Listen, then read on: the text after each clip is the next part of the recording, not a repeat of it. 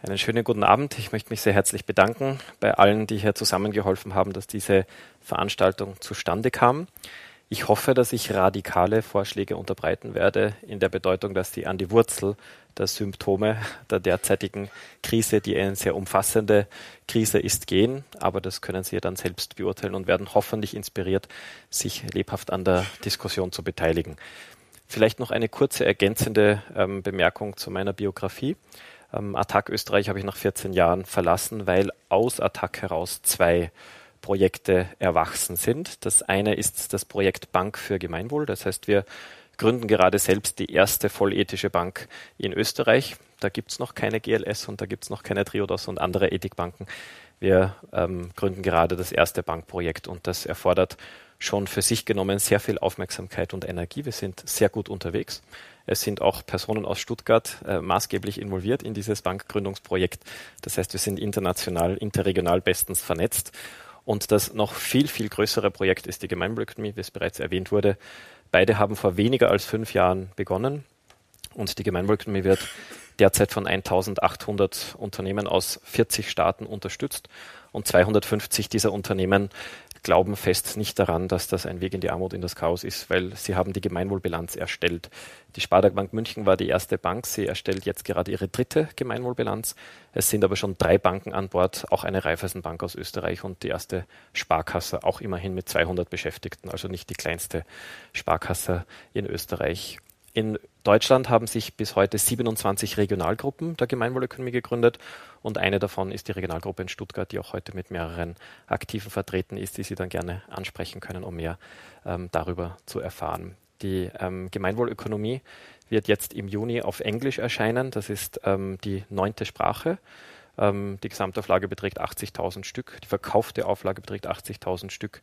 Ähm, ich bin zuversichtlich, dass in der Frankfurter Allgemeinen Zeitung, wenn das hunderttausendste Exemplar oder die zehnte Sprache veröffentlicht ist, mal eine Kurznotiz kommt. Ähm, die Frankfurter Allgemeine, ich rehabilitiere oder ein vielleicht sogar ein Beitrag über die Gemeinwohlökonomie. Aber ich glaube, wir müssen zuerst 2000 Unternehmen schaffen, dann wird die FAZ auch darauf aufmerksam machen. Ich möchte sie sofort wieder rehabilitieren. Es gab eine große Rezension des Geldbuches. Äh, das konnte ich kaum glauben. Es war nicht ein Funken Kritik dabei in dieser Rezension. Sie war positiv und vielleicht hat es damit zu tun, dass das Buch, das heute Gegenstand des Abends ist, auf der Frankfurter Buchmesse den Get Abstract International Book Award ähm, gewonnen hat eine Anerkennung von einer Schweiz-US-Firma, die äh, zuvor eine Reihe von Nobelpreisträgern der Ökonomie, auch wenn es den Ökonomie-Nobelpreis nicht wirklich gibt, aber vielleicht gehen wir in der Diskussion dann in solche Details, äh, zuteil wurde diese Ehre. Und der englischen Ausgabe der Gemeinwohlökonomie wird die Ehre zuteil, dass das Vorwort von einem weiteren Ökonomie-Nobelpreisträger Eric Maskin äh, geschrieben wird. Ähm, die Gemeinwohlökonomie ist auf gutem Weg, breit anerkannt zu werden auch wenn die ehemaligen Chefökonomen von industriellen Vereinigungen nicht begeistert sind. Das kann man verstehen. Derzeit ist gerade eine Initiativstellungnahme im Wirtschafts- und Sozialausschuss der Europäischen Union, immerhin ein offizielles Gremium mit 350 Mitgliedern, in Vorbereitung pro Gemeinwohlökonomie. Und einige der Strukturelemente, die hier vorgesehen sind, ist ein ethischer Binnenmarkt, wo nicht einfach alles frei ist, sondern wo Bedingungen für den Zugang zu einem ethischen Binnenmarkt gestellt werden. Eine ethische Außenhandelsstrategie, wo nicht blinder und bedingungsloser Freihandel durchgepusht wird im Interesse von den größten und mächtigsten Unternehmen, sondern wo der Handel dem Gemeinwohl dienen soll, wie es bereits ein Ökonom, der aber noch nicht als solcher identifiziert wurde, weil es im 15. Jahrhundert noch keine ökonomische Wissenschaft gab. Aber er hat gesagt, Bernhard von Siena, der Handel soll dem Gemeinwohl dienen. So sehen wir das auch. Und der Vorschlag lautet deshalb, dass eine ethische Außenhandelsstrategie der Europäischen Union an die Ratifizierung der Menschenrechtspakte, an die Ratifizierung der Kernarbeitsnormen der Internationalen Arbeitsorganisation, an die Ratifizierung der Internationalen Umweltschutzorganisationen der Vereinten Nationen, einschließlich des Kyoto-Protokolls und ähnlicher Abkommen wie zum Beispiel die Konvention der UNESCO, der Wissenschafts- und Kulturorganisation der Vereinten Nationen zum Schutz der kulturellen Vielfalt bedingt wird. Und äh, dann kämen wir zu einer differenzierten Außenhandelsstrategie. Äh, Freihandel würden dann diejenigen genießen, die diese Werte teilen. Aber wer diese Werte nicht teilt, ähm, muss dann eher mit einer relativen Verungünstigung rechnen, sodass ein mächtiger Anreiz entsteht, ähm, Zugang zum europäischen Binnenmarkt zu erhalten, wenn man eben von den Menschenrechten bis zum äh, Klimaschutz diese Werte teilt und entsprechend respektiert. Ja, heute geht es aber nicht um die Gemeinwohlökonomie. Heute geht es um den Vorschlag für eine demokratische Geldordnung und darin enthalten ganz prominent der Vorschlag zu einem neuen Paradigma, wie wir Geld wahrnehmen, wie wir, dem, wie wir Geld demokratisch behandeln und vor allem regeln könnten. Deshalb neue Spielregeln für das Geldsystem. Ähm, ich bin nicht der Einzige, der neue Spielregeln vorschlägt. Äh, vielleicht haben Sie mitbekommen, dass Thomas Mayer, der ehemalige Chefökonom der Deutschen Bank, ein Buch mit fast dem identischen Titel vorgelegt hat. Und eine der kleinen Überraschungen vorweg, auch er tritt für eine Vollgeldordnung ein. Auch wenn Sie noch überhaupt nicht wissen, was eine Vollgeldordnung ist, dann ähm, ist es, glaube ich, äh, ein, eine kleine Motivation, äh, da mal ein bisschen nachzulesen. Ich werde selbstverständlich auch was dazu sagen. Ja, ich beginne aber ähm, an einer anderen Stelle. Ich beginne damit, dass wir eine wachsende Anzahl von Phänomenen auf den sogenannten Finanzmärkten beobachten, wo, äh, wie wir schon gehört haben, eigentlich alle die Ansicht teilen, dass es diese Phänomene gar nicht geben sollte. Und dennoch gibt es sie. Also gleich zu Beginn eine politologische Fragestellung, eine demokratiepolitische Fragestellung. Warum, wenn, wenn, wenn es wahrscheinlich in keinem Land der Erde eine Mehrheit der Bevölkerung gibt, die solche Phänomene befürworten würde, warum gibt es diese Phänomene? Und warum gibt es sie, nachdem Jahre und Jahre und Jahre reguliert und re-reguliert und noch mehr reguliert wurde, immer noch all diese Phänomene? Zwar vielleicht in etwas abgeschwächter Ausprägung, aber es gibt sie alle noch. Und das sind natürlich nur ein paar Beispiele äh, von sehr viel mehr Beispielen. Ähm, kann es daran liegen, dass wir gar nicht äh, die demokratischen Räume zur Verfügung haben, in denen diese sachpolitischen Themen direkt verhandelt und entschieden werden können? Kann es daran liegen, dass sich unser demokratisches Gestaltungsrecht darin erschöpft, dass wir in Deutschland alle vier Jahre, in Österreich alle fünf Jahre ein Kreuzchen vor eine Partei machen und mit der einhergehenden Hoffnung, dass diese Partei, die wir jetzt ankreuzen, dann erstens in die Regierung kommt, zweitens mit einer Partei in der Regierung koaliert, die dann drittens zu zweit genau das machen, was wir uns wünschen? Das ist selbstverständlich eine Form von Demokratie. Nur vielleicht ist es eine der am wenigsten effektiven Formen von Demokratie, die vorstellbar ist. Und deshalb lade ich Sie gleich zu Beginn ein, Ihre Kreativität nicht nur in die Reform der Finanzmärkte und des Geldsystems zu investieren, sondern gleichzeitig auch in die Reform des derzeitigen Demokratiemodells äh, zu investieren. Eine der Antworten ist, es gibt eine zu hohe Machtkonzentration in der Wirtschaft. Es war nicht Attac, die den Slogan ausgegeben haben, 147 Großkonzerne beherrschen die Welt, sondern das war eine renommierte Studie der Eidgenössischen Technischen Hochschule Zürich. Und die haben auch hm, das äh, Vokabular verwendet, dass sich hier Supereinheiten gebildet haben, nämlich 147 Unternehmen kontrollieren 40 Prozent des Kapitals von 40.000 gezählten transnationalen Konzernen. Und das ist eine Machtkonzentration, die jeder liberalen Gesellschaftsordnung und jeder freien Marktwirtschaft diametral entgegensteht weil wir wissen, dass die Freiheit nur gewahrt werden kann, wenn die Macht immer dekonzentriert bleibt. Sei das in der Politik, wo wir das Prinzip der Gewaltentrennung erfunden haben, was bis heute niemand in Frage stellt. Ich kenne niemanden, der das Prinzip der Gewaltentrennung in Frage stellt. Oder auf den Märkten, wo wir immerhin zarte Ansätze eines äh, Anti, einer Antitrust-Gesetzgebung oder eines Kartell, einer Kartellgesetzgebung ähm, zwar nur zögernd und unvollständig, aber doch immer wieder versuchen durchzusetzen. Wenn 147 Konzerne eine solche Macht haben, dann ist es nicht verwunderlich, dass viele derjenigen Gesetzesvorhaben, die dann schlussendlich in den Parlamenten und Regierungen beschlossen werden oder auf der europäischen Ebene beschlossen werden, dass die nicht dem entsprechen, was sich die Bevölkerung mehrheitlich wünscht. Das ist meine zentrale These. Ich weiß, nach 20 Jahren Vortragserfahrung in, in, in 30 Staaten, nach 20 Jahren Basisarbeit in zivilgesellschaftlichen Organisationen über die Welt, ähm, was die Bevölkerung mehrheitlich äh, wünscht in ganz vielen Schlüsselfragen der Wirtschaftspolitik. Ganz sicher das nicht.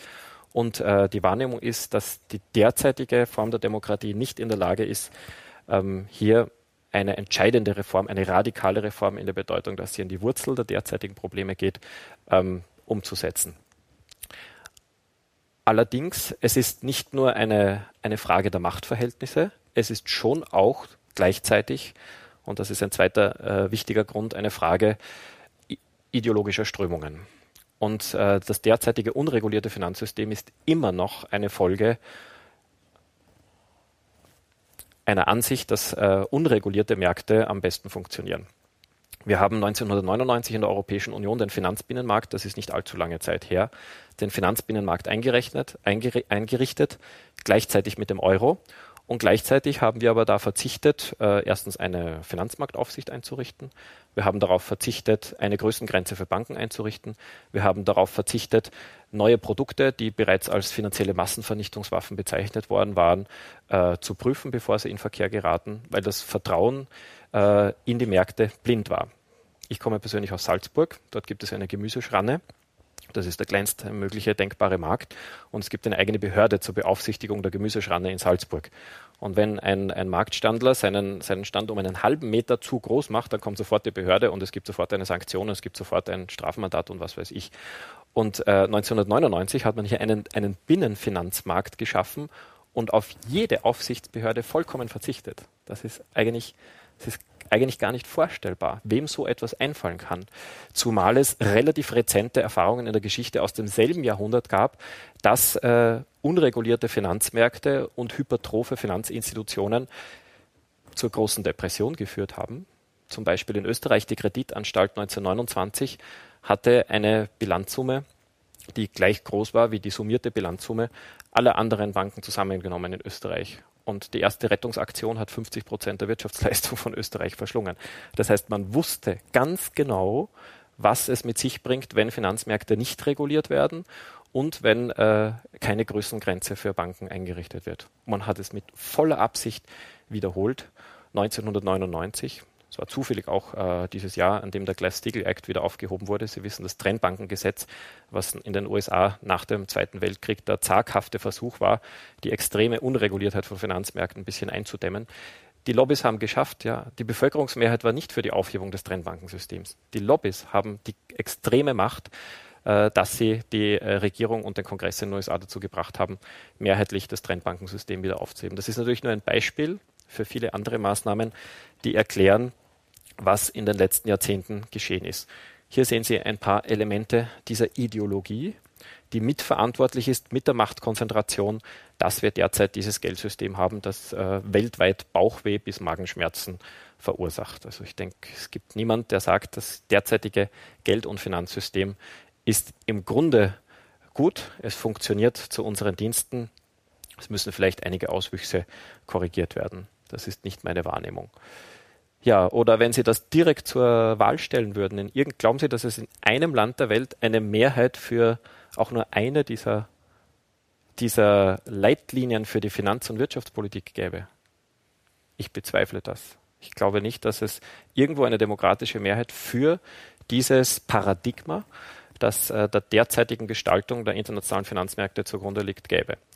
Es wäre spannend, das herauszufinden. Also wenn dann ein direkt demokratischer Prozess oder ein authentisch demokratischer Prozess das doch bestätigen würde, dann wäre es, dann wären die derzeitigen Zustände wenigstens legitimiert.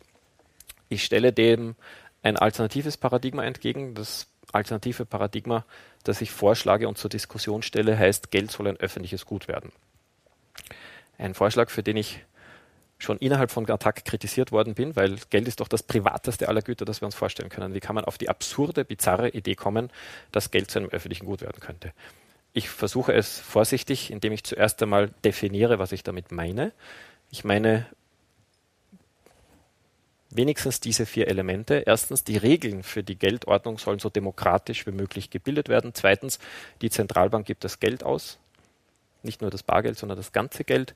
Drittens, alle Banken sind gemeinwohlorientiert, egal ob öffentlich oder privat, egal ob groß oder klein. Alle sind grundsätzlich gemeinwohlorientiert, weil das Geld ein so wichtiges Strukturelement oder eine so wichtige Grundversorgung für die Wirtschaft und Gesellschaft ist, dass wir uns nicht leisten können, dass die Banken nach, nach Profit streben dürfen als obersten Ziel.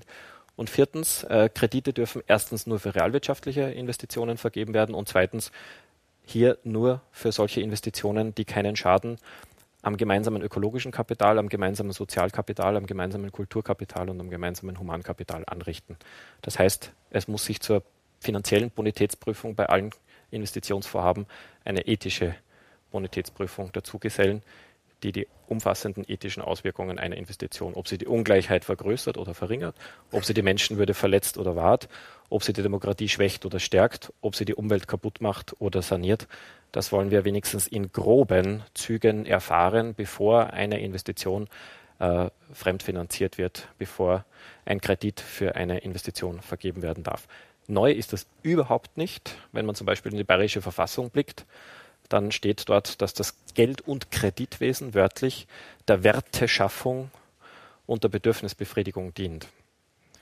Und wenn man das ein bisschen auf sich wirken lässt, der Werteschaffung und Bedürfnisbefriedigung, dann ist meine erste Schlussfolgerung und Interpretation, dass es sich hier nur um Nutzwerte handeln kann und nicht um Tauschwerte.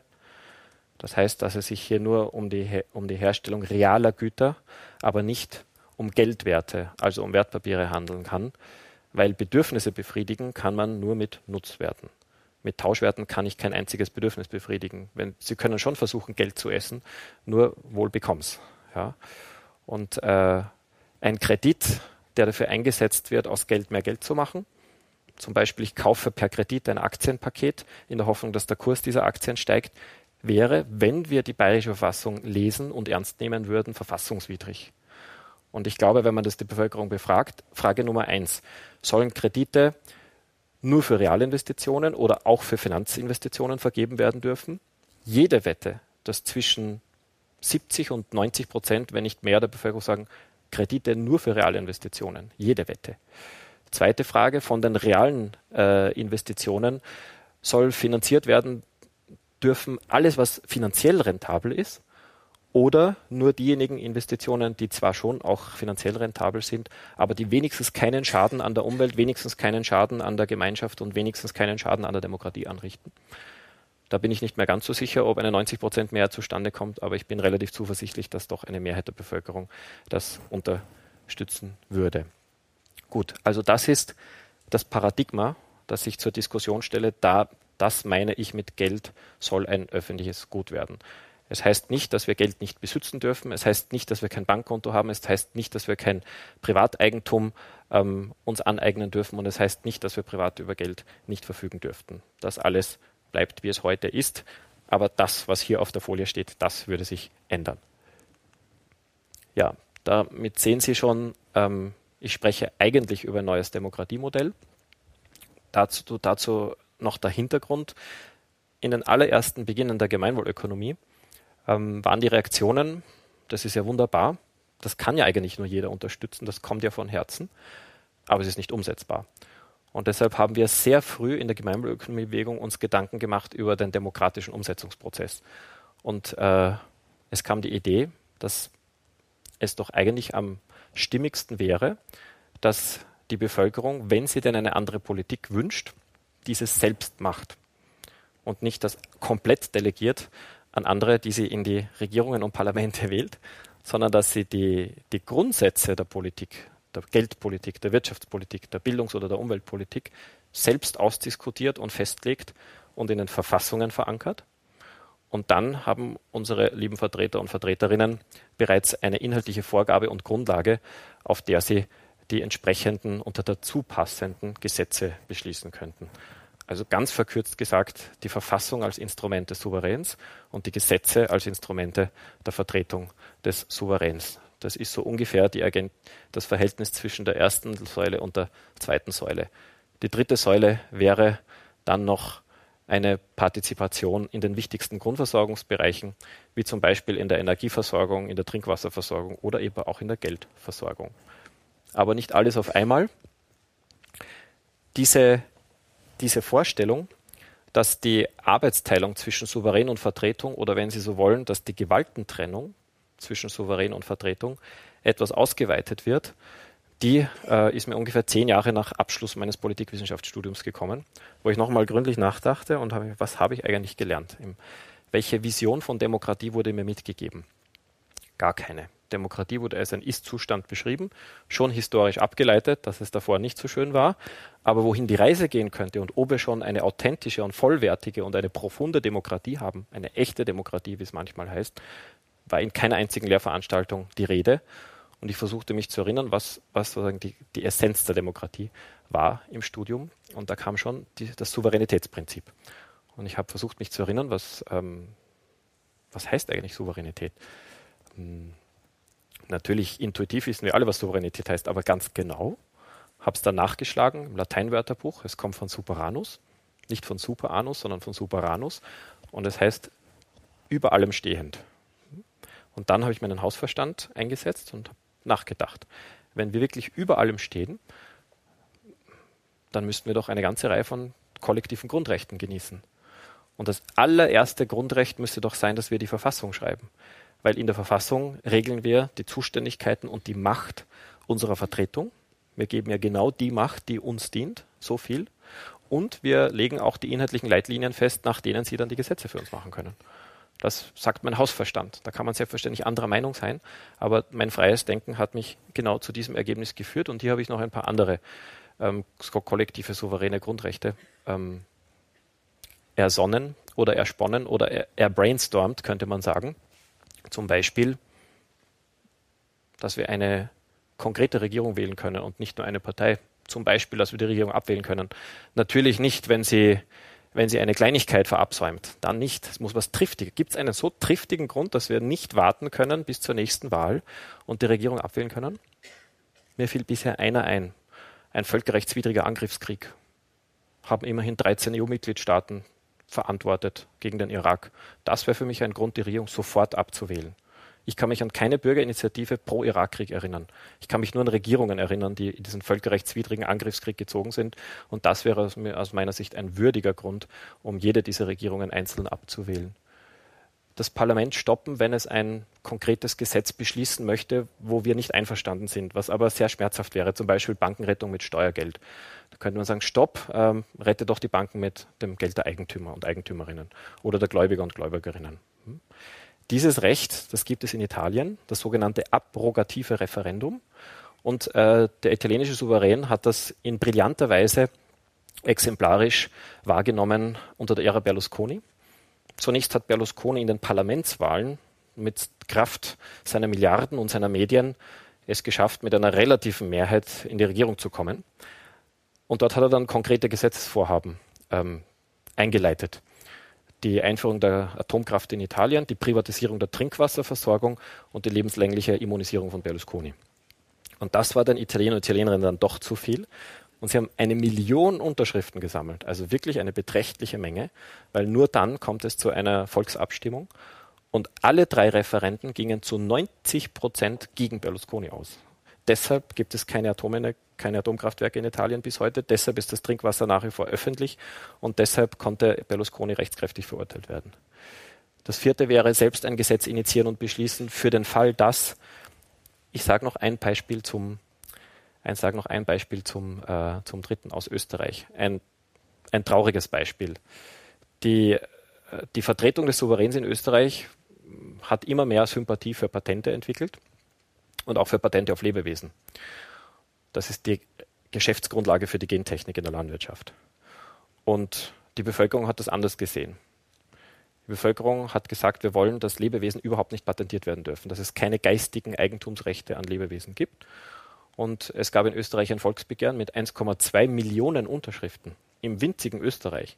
Das ist ein relevanter Anteil der Bevölkerung. 1997. Nach Umfragen waren 90 Prozent der Bevölkerung hinter dem Volksbegehren.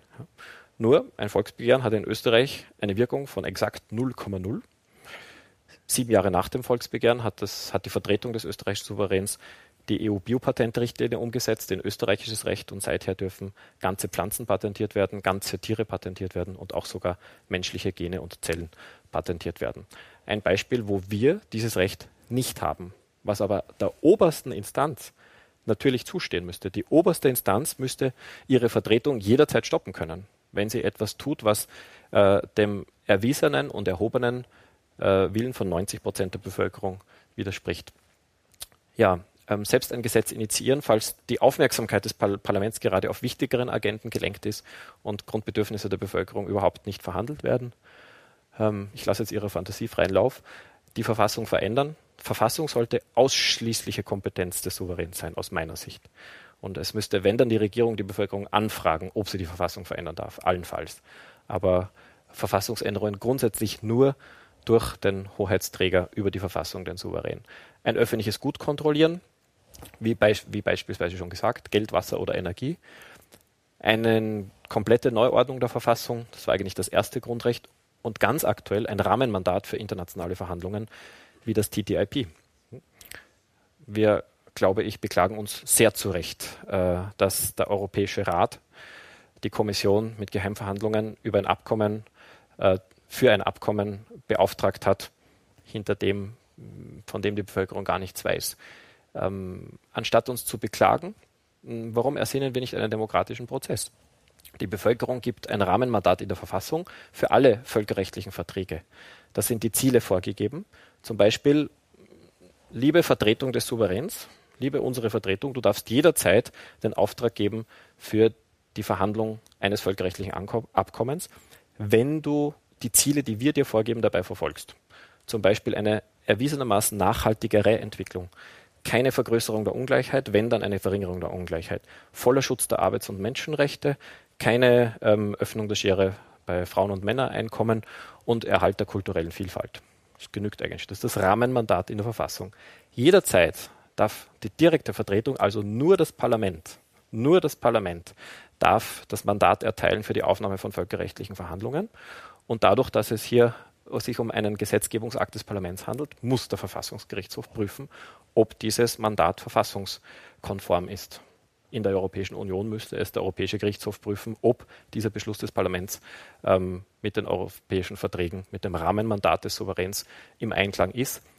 Falls der grünes Licht gibt, oder machen wir es umgekehrt, in den eigenen Folgeabschätzungsstudien der Europäischen Kommission zu TTIP steht unter anderem drinnen, äh, die europäische Landwirtschaft wird initiale Schocks erleiden. Warum? Weil der durchschnittliche landwirtschaftliche Betrieb in der Europäischen Union äh, um mehr als den Faktor 10 kleiner ist als der durchschnittliche Landwirtschaftsbetrieb in den USA. Das heißt, es ist völlig vorhersehbar und das steht auch in den, in den, eigenen, in den eigenen Studien, nicht von der Bertels, sondern in den eigenen Studien der Europäischen Union, dass hier die äh, europäische Landwirtschaft ausradiert wird. Aber diese Schocks sind ja heilsam, wie wir wissen. Schocktherapien sind ja heilsam, wie wir wissen. Und das heißt, mittelfristig wird es zur Ausbildung viel größerer, viel, was heißt viel größerer, Entschuldigung, viel effizienterer landwirtschaftlicher Strukturen kommen, dank DTIP. Und dann kann die Europäische Union äh, kleine landwirtschaftliche Strukturen in anderen Ländern, wo es sie noch gibt, äh, ihrerseits wegradieren. Wenn der Verfassungsgerichtshof das liest und sagt, liebe Leute, das ist eigentlich nicht im Einklang mit, Öko mit dem Erhalt ökologischer Nachhaltigkeit, das ist nicht im Einklang mit der Erhalt kultureller Vielfalt und das ist nicht im Einklang mit dem Mandat, dass die Ungleichheit nicht größer werden darf. Tut uns leid, für so ein Abkommen können wir kein grünes Licht geben. Ende der Verhandlungen, bevor sie begonnen haben. Wenn der Verfassungsgerichtshof grünes Licht gibt, dann wird verhandelt, allerdings transparent und partizipativ nach ebenfalls in der Verfassung vorgegebenen Spielregeln von wem?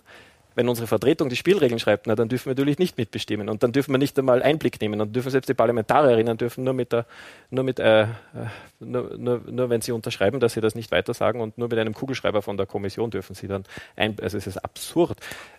Die, diese Spielregeln, ja, nach welchen Spielregeln hier äh, verhandelt wird, müssen von der höchsten Instanz, müssen vom Souverän geschrieben werden. Und das Endergebnis der Verhandlungen, selbstverständlich können Sie eine andere Meinung haben, aber mein Hausverstand sagt so klar, in wessen Namen wird verhandelt? Für wen ist dieses Abkommen schlussendlich gut? Für das Parlament? Für die Zentralbank? Für die WTO? Nein, für den Souverän, für die Souveräne der Mitgliedstaaten. Und einzig die Souveräne der Mitgliedstaaten sollen über das Endergebnis dieser Verhandlungen abstimmen, ob es tatsächlich in ihrem Interesse ist oder nicht. Das ist meine Vorstellung einer souveränen Demokratie und das ist meine Liste souveräner Grundrechte. Und das siebte ist das, worum es heute geht. Und der Vorschlag ist, dass wir das in den kleinsten politischen Einheiten beginnen, also in jeder Kommune. Weil hier können die meisten von uns sich noch aktiv einbringen. Und hier können wir das, was manche als Souveränitätsverlust bedauern, das, was andere als Krise der Repräsentation, also die aufgehende Kluft zwischen denen, die uns eigentlich vertreten sollten, die uns aber in zahlreichen Themen dann doch nicht mehr vertreten, sollte diese Kluft geschlossen werden. Wie? Indem die Bevölkerung in den Kommunen die 20 wichtigsten Ordnungselemente der, der Geldordnung diskutiert und vorentscheidet über ein Syntheseverfahren an der, äh, auf der Bundesebene oder auf der europäischen Ebene die finalen Varianten aussortiert, die dann nicht von den Bundeskonventen entschieden werden, sondern vom gesamten Souverän. Ein bisschen langsamer, im kommunalen Geldkonvent, der ungefähr auf ein Jahr angelegt ist, ein klassischer Bürgerinnenbeteiligungsprozess. Hier gäbe es ja in Baden-Württemberg schon eine recht gute Infrastruktur für so einen Prozess, äh, wird ein Jahr lang, also ausreichende Zeit für deliberative Diskussion, äh, Meinungsbildung zu nicht den Details, sondern in der Verfassung können nur die fundamentalen Fragen geklärt werden.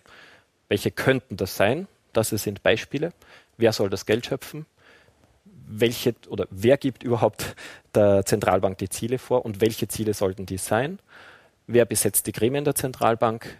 Welches Ziel sollten Geschäftsbanken verfolgen? Wofür werden Kredite, sollen Kredite, vergeben werden dürfen? Diese Frage haben wir bereits geklärt. Braucht es eine globale Finanz Finanzmarktaufsicht, wenn es einen Weltmarkt gibt? Oder eine EU-Finanzmarktaufsicht, wenn es einen europäischen Finanzbinnenmarkt gibt? Wie soll der Staat seine Schulden finanzieren? Soll der Kapitalverkehr in Steueroasen frei sein oder an die Bedingung der Kooperation im Steuervollzug geknüpft sein? Soll die Ungleichheit grenzenlos sein oder begrenzt sein? Und soll es eine globale Währungskooperation geben oder soll wir weiterhin äh, den Märkten die Bildung von Wechselkursen überlassen mit allen einhergehenden Risiken und Instabilitäten? Das sind natürlich nur Beispielfragen. Ähm, die Idee ist, dass in den, in den kommunalen Konventen zuerst die Fragestellungen vom Souverän selbst gebildet werden. Das ist die äh, sogenannte Kompetenzkompetenz. Niemand kann dem Souverän die Fragen vorgeben, über die er zu entscheiden hat, sondern er darf selbst die Fragen formulieren, über die, dann, über die er dann entscheidet. Er darf sagen, ob es 10 sein sollen oder 20 oder 15. Das ist alles seine Freiheit. Und er darf selbstverständlich auch das Verfahren wählen, nachdem er dann effektiv entscheiden kann. Und da, glaube ich, habe ich eine der besten Nachrichten des Abends es gibt ein Entscheidungsverfahren, mit dem man aus mehreren Vorschlägen in kürzester Zeit eine effektive Entscheidung treffen kann. Die, ein Verfahren, das dem einfachen demokratischen Mehrheitsprinzip haushoch überlegen ist. Vielleicht kommen wir dazu, das durchzuspielen im Saal, dann machen Sie die Erfahrung, wie das funktionieren könnte. Gut, es geht hier um eine einjährige Meinungsbildung und Vorentscheidung und dann wird eine Person delegiert aus dem kommunalen oder regionalen Wirtschaftskonvent, sobald es deren Zahl äh, deren Zahl 100 gibt, gibt es 100 Delegierte für einen Bundeswirtschaftskonvent oder für einen Europäischen Wirtschaftskonvent und äh, der arbeitet die finalen Varianten aus. Wie schon gesagt, das können zwischen zwei und fünf Varianten sein pro, pro Themenstellung. Und äh, das sogenannte SK-Prinzip, das Prinzip des systemischen Konsensierens, erlaubt es dann, dass äh, derjenige Vorschlag, der den geringsten Widerstand in der Bevölkerung hervorruft, der den geringsten Summenschmerz auslöst oder der die Freiheit von uns allen in Summe so gering wie möglich beschränkt, dass der zur Regel wird. Das ist aus meiner Sicht das bisher intelligenteste Entscheidungsverfahren, äh, was, was ich kennengelernt habe. Dann hätten wir den Geldverfassungsteil, der wird logischerweise ins Grundgesetz eingehen oder in die österreichische Bundesverfassung oder in den europäischen Vertrag, wenn wir das gleich auf europäischer äh, Ebene machen und das Parlament hätte endlich eine klare Arbeitsgrundlage für seine Gesetze. Also es ist ein besseres Zusammenspiel zwischen äh, Souverän und, äh, und, äh, und Legislative statt zwischen Lobbys und Legislative. Ja, mh, hm, ich glaube, ich habe meine 30 Minuten fast schon verbraucht mit der Vorrede. Das heißt, nach einer kurzen Abstimmung mit der Frau Moderatorin frage ich, ähm, oder ich, ich werde nicht erschöpfend durchgehen. Das sind einige der Themen. Ich glaube, meinen Punkt habe ich schon gemacht. Der Prozess ist mir wichtiger als der Inhalt. Der Inhaltsteil des Buches sind drei Viertel oder vier Fünftel sogar. Aber den können Sie ja nachlesen. Und äh, Exemplar, aber nein, ich möchte Sie nicht, möchte Sie nicht nur teasen. Exemplarisch äh, gehe ich natürlich einige von Ihnen durch, solange bis ich äh, Unruhe ähm, von Seiten der Zeithüterin wahrnehme. Ja, ich glaube, jetzt bin ich ganz kurz gefragt.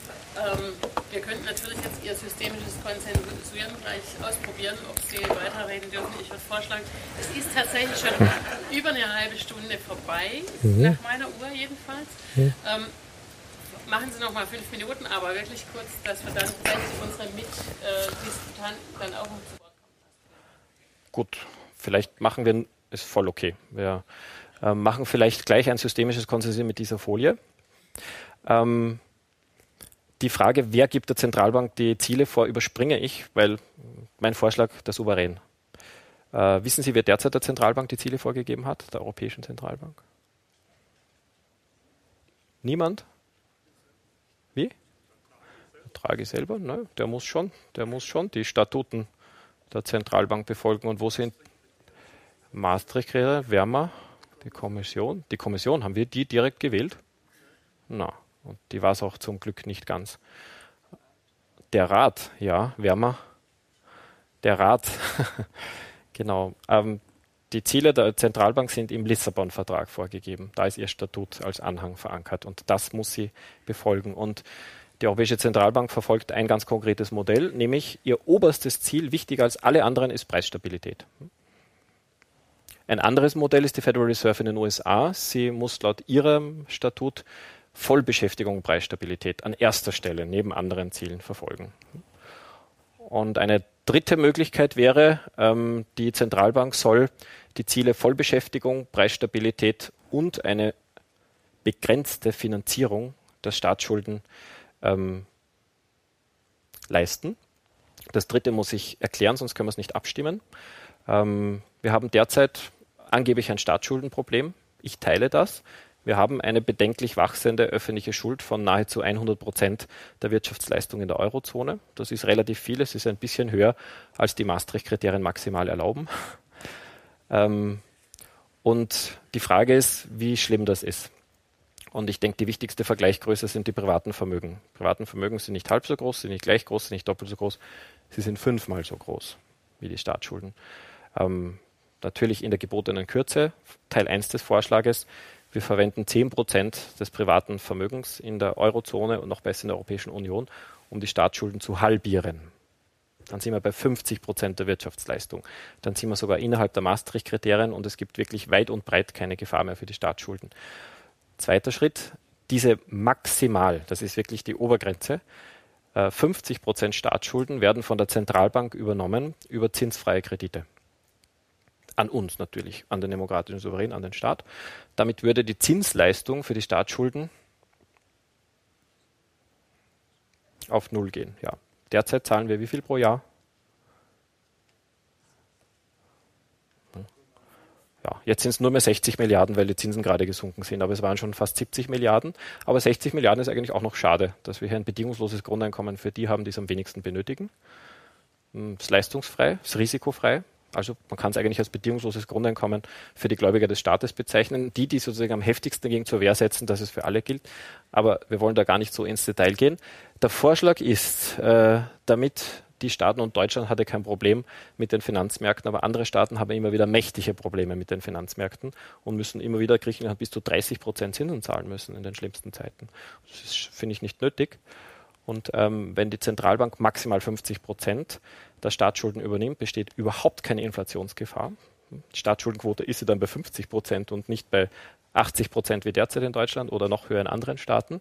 Und das wäre einfach eine dritte Aufgabe der Zentralbank. Ne? Aufgabe 1, ja, sie sorgt für Vollbeschäftigung. Aufgabe 2, ja, sie ist für Preisstabilität verantwortlich, aber eben nicht allein. Aufgabe 3, sie soll uns alle günstig finanzieren, also unsere Schulden finanzieren, in einem Maximalausmaß von 50 Prozent, das man auch verändern kann.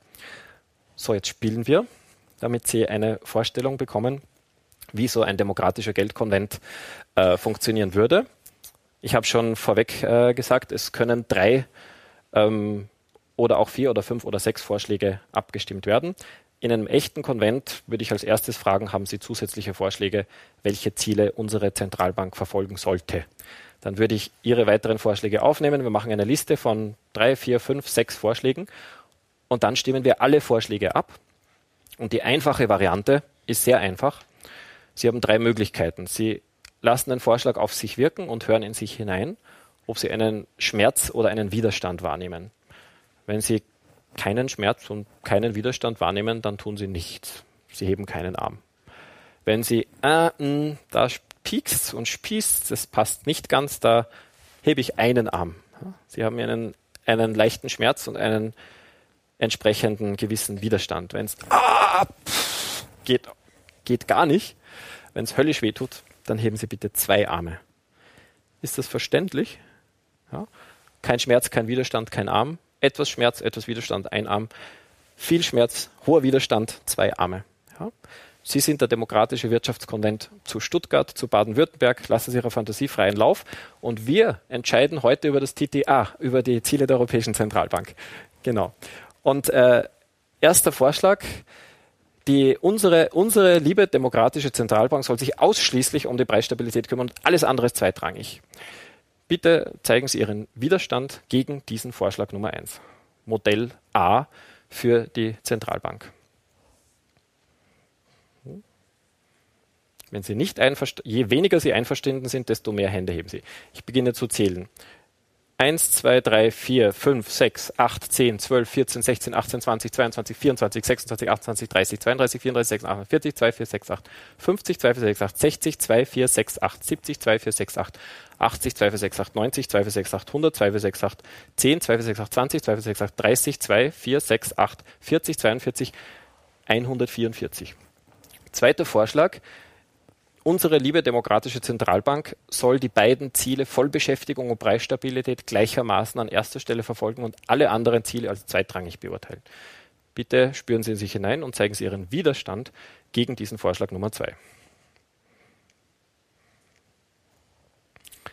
Beginne zu zählen. 1, 2, 3, 4, 5, 6, 7, 8, 9, 10, 11, 12, 13, 14, 15, 16, 18, 20, 22, 24, 26, 28, 30, 32, 34, 36, 38, 40, 42, 44, 46, 48, 50, 52, 54, 26, 28, 60, 62, 64, 66, 67. Drittes Modell, Vorschlag C. Unsere liebe demokratische Zentralbank soll die drei Ziele Vollbeschäftigung, Preisstabilität und eine Finanzierung der öffentlichen Schulden bis zu einem maximalen Ausmaß von 50 Prozent der Wirtschaftsleistung zinsfrei verfolgen. Bitte zeigen Sie Ihren Widerstand gegen diesen Vorschlag Nummer drei. Eins, zwei, drei, vier, fünf, sechs, sieben, acht, neun, zehn, elf, zwölf, dreizehn, vierzehn, fünfzehn, sechzehn, siebzehn, siebzehn, siebzehn, achtzehn, neunzehn. Danke, ich habe gewonnen. So, nein, ich hoffe, Sie haben das Verfahren verstanden. Ja, ähm, ich glaube, dass die Bevölkerung in grundlegenden Entscheidungen der Wirtschaftspolitik, ich habe schon meine Zeit verbraucht, darum werde ich die weiteren Beispiele nicht mehr bringen. Ich habe hab viele, viele, viele, viele, viele Beispiele. Ich bringe sie alle nicht. Das wäre sozusagen eine volle Stunde gewesen, aber heute habe ich keine volle Stunde. Ich bin schon am Ende. Doch, wollen Sie noch, kriege ich noch eine Minute für einen Vorschlag? Eine Minute, den letzten den letzten, letzten, letzten, ja, um auch das ein bisschen zu internationalisieren. Weil wir wollen ja nicht nur über die europäische Geldpolitik abstimmen, wir wollen über die internationale Finanz- und Währungspolitik abstimmen. Und das Gute ist, es gibt Alternativen. Margaret Thatcher hat den, äh, den, den historischen Satz, There is no alternative. Es gibt keine Alternative. Tina. Das Baby von Margaret Thatcher heißt Tina. Und unsere lieben spanischen Kollegen haben natürlich mit geantwortet, Tapas. Tapas? There are plenty of alternatives. Immer in, in einer Demokratie. Ja. In einer Scheindemokratie kann es sein, dass man keine Alternativen hat. Aber in einer echten Demokratie gibt es immer Alternativen. Natürlich auch für die Währungspolitik. Möglichkeit Nummer eins, der Dollar ist die Weltleitwährung. Das ist sozusagen das, was übrig geblieben ist von Bretton Woods I. Damals gab es fixe Wechselkurse, es gab die Goldanbindung, es gab Kapitalverkehrskontrollen. Was für eine Blasphemie. Es gab unglaublich. Ja. Das ist doch eine kommunistische planwirtschaftliche Maßnahme. Nein, die gab es selbst innerhalb der Europäischen Union. Zur Zeit des höchsten Wirtschaftswachstums, aber jetzt halte ich schon den Mund. Genau. Und ähm, ein bisschen Gesprächsstoff brauchen wir schon. Genau. Ähm, Bretton Woods 2 wäre der Vorschlag, der damals auch auf dem Tisch lag, nämlich von Großbritannien, der aber nicht umgesetzt wurde. Der Vorschlag von John Maynard Keynes war universell. Und er hat gesagt, nicht eine Landeswährung soll gleichzeitig die Weltleitwährung sein, in der die Rohstoffe notieren und er die, internationalen Kredite vergeben werden. Das nützt den USA ungemein und alle anderen haben einen relativen Nachteil, sondern wir gründen eine neutrale Weltkomplementärwährung. Komplementärwährung gibt es auf lokaler Ebene und auch auf internationaler Ebene für den internationalen Handel. Wir machen einen Korb aus allen aus allen Währungen, die sich beteiligen. Warum nicht aus 192 Währungen? Und wir legen die Wechselkurse zwischen den nationalen Währungen, die aufrecht bleiben, und der gemeinsamen Weltleitwährung fest. Und die Rohstoffe notieren in diesem Korb und die Schulden werden auch äh, in dieser internationalen Währung vergeben. Und äh, der Euro bleibt aufrecht oder der D-Mark oder der Schilling, das ist egal. Die Landeswährungen bleiben aufrecht. Und äh, wir hätten damit Stabilität wenn man das in einer Ausbaustufe macht, nicht nur für die Währungsbeziehungen, sondern auch für die Handelsbeziehungen. Das ist jetzt zu komplex, um das abzustimmen. Ich sage nur, der Vorschlag wurde 1944 von John Maynard Keynes in Bretton Woods auf den Verhandlungstisch gelegt. Er wurde abgelehnt, weil die USA mächtiger waren als Großbritannien. Nicht, weil der Vorschlag von Keynes schlechter war als der Gegenvorschlag von den USA. Ähm, 50 Jahre später ungefähr, also zuerst war noch, waren noch einige Globalisierungskritikerinnen, die den Vorschlag kannten und beworben hatten, aber wir wurden damit nicht gehört, bis der Gouverneur der chinesischen Zentralbank plötzlich sich für diesen Vorschlag aussprach. Da, zuerst bin ich ein bisschen zusammengezuckt, na oje, oh jetzt wäre ich mit China in Verbindung gebracht. Aber Gott sei Dank, wenige Monate später hat dann der Joseph Stiglitz im Auftrag der Vereinten Nationen, im Auftrag der Generalversammlung der Vereinten Nationen einen 110-seitigen Bericht vorgelegt und hat gesagt, eigentlich wäre es jetzt an der Zeit, diesen Vorschlag von John Maynard Keynes zu verwirklichen. Und Schlussfolie. Wie? An der Zeit ist ein gutes Stichwort. An der Zeit ist ein Stichwort. Das wäre die Frage an den Demokratischen Wirtschaftskonvent zu Stuttgart. Ne? Soll sich die Bundesregierung auf der internationalen Ebene für die Beibehaltung der Dollarhegemonie einsetzen oder soll sie sich bei allen Gelegenheiten für eine globale Währungskooperation nach John Maynard Keynes einsetzen? Ich glaube, wir sind reif genug, solche Fragen demokratisch zu entscheiden.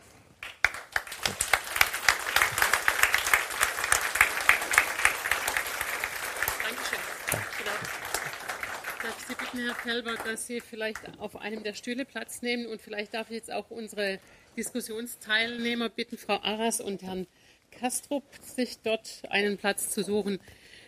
Ich glaube, selbst wenn Sie nicht zu allen Punkten gekommen sind, äh, es ist doch schon so, dass wir ganz viel Bedarf haben, jetzt auch noch ein bisschen zu diskutieren und nicht nur, nur in Anführungszeichen zuzuhören. Das soll nicht abwertend gemeint sein. Ich will Ihnen kurz die Frau Arras noch vorstellen, die als erste einen kleinen Kommentar ähm, geben wird zu dem, was wir gehört haben und zu dem, was äh, Herr Felber in seinem Buch geschrieben hat. Frau Arras äh, ist in der Türkei geboren im Jahr 1966, ist mit zwölf Jahren nach Deutschland gekommen, hat hier Abitur gemacht und in Hohenheim Wirtschaftswissenschaften studiert. Sie ist mit 25 Jahren den Grünen beigetreten. Nach einigen Jahren ist sie hier in den Gemeinderat gewählt worden in Stuttgart, war dort auch Fraktionsvorsitzende bis im Jahr 2011. Und in der Zeit hat sie sich ganz offensichtlich bei den Stuttgartern sehr beliebt gemacht, denn mit 42,5 Prozent hat sie das Direktmandat für die Grünen bei der Landtagswahl im Jahr 2011 im Wahlkreis Stuttgart I gewonnen. Als praktizierende Steuerberaterin ist es die Frau Arras gewohnt, mit den Irrungen und Wirrungen des Finanzsystems umzugehen, äh, dass da eine gewisse Affinität vorhanden ist und auch die Bereitschaft, sich tief reinzufuchsen, hat man auch gemerkt. Ich habe sie beobachtet, als sie Mitglied war im Untersuchungsausschuss, der sich mit dem Kauf der ENBW-Anteile durch den damaligen Ministerpräsidenten Mapus beschäftigt hat. Das war ja auch so ein Stück, wo man sagen kann, auf das trifft der Spruch von dem Herrn Felber zu, Geld regiert die Welt, sollte es aber nicht. Ich äh, bitte Sie, Frau Arras, fangen Sie an. Ich setze mich dazu. Später werden wir dann den Herrn Kastrup noch vorstellen, bevor er seinen Kommentar abgibt. Okay, also erstmal äh, vielen Dank für die Möglichkeit und die Ehre, ähm, den Vortrag bzw. das äh, Buch, das ich natürlich äh, gelesen habe, kommentieren zu dürfen. Ähm, auf den ersten Blick, wenn man sich so reinliest, jetzt ähm, denkt man, ähm, sorry, ein bisschen verrückt. Habe ich so als erstes gedacht. Und, und dann denk, dachte ich, okay, ich muss das auf jeden Fall durchlesen und habe mich immer mehr damit beschäftigt und auch mit der Gründungsidee der Grünen und welche Ziele haben die Grünen seinerzeit verfolgt. Vor 30, 50, 30 35 Jahren haben auch viele Menschen die Grünen für verrückt erklärt und heutzutage, 30 Jahre später, wir sind bei den gleichen Inhalten geblieben. Inzwischen haben viele Parteien, etablierte Parteien unsere Ideen übernommen. Wir sind in der Mitte der Gesellschaft angekommen, aber auch unsere Ideen. Insofern denke ich, ist es auf jeden Fall absolut spannend und es lohnt sich. Und ich finde es auch wichtig, dass diese Debatte angestoßen wird, egal wie man dazu steht. Und ich finde es auch wichtig, dass es jenseits der Politik ist. Also ich sehe jetzt meine Aufgabe nicht äh, als Landtagspolitikerin, dass ich mich ähm, an diesen grundlegenden, dass ich diese Ideen entwickle. Es ist natürlich schön, wenn man es schafft, aber im Alltag schafft man das nicht, muss man realistischerweise äh, sagen. Und insofern finde ich es wichtig, dass es Wissenschaftler gibt, Intellektuelle, auch Debatten innerhalb der Bevölkerung, des, der, der Bürgergesellschaft, die querdenken, die Visionen aufstellen, die eine Debatte anstoßen. Also insofern bin ich Ihnen dankbar. Und wenn man sich mit dem Buch näher befasst, gibt es natürlich Stellen, Kapiteln, wo ich zu hundertprozentig mitgehen kann, aber es gibt auch durchaus Kapiteln, die ich sehr kritisch sehe, wo, wo mir einfach die Vorstellungskraft vielleicht auch fehlt. Ich sage jetzt mal, äh, was für mich wirklich spannend war, zum Beispiel ein Kapitel zu den Renten. Sind unsere umlagefinanzierten Renten sicher ja oder nein?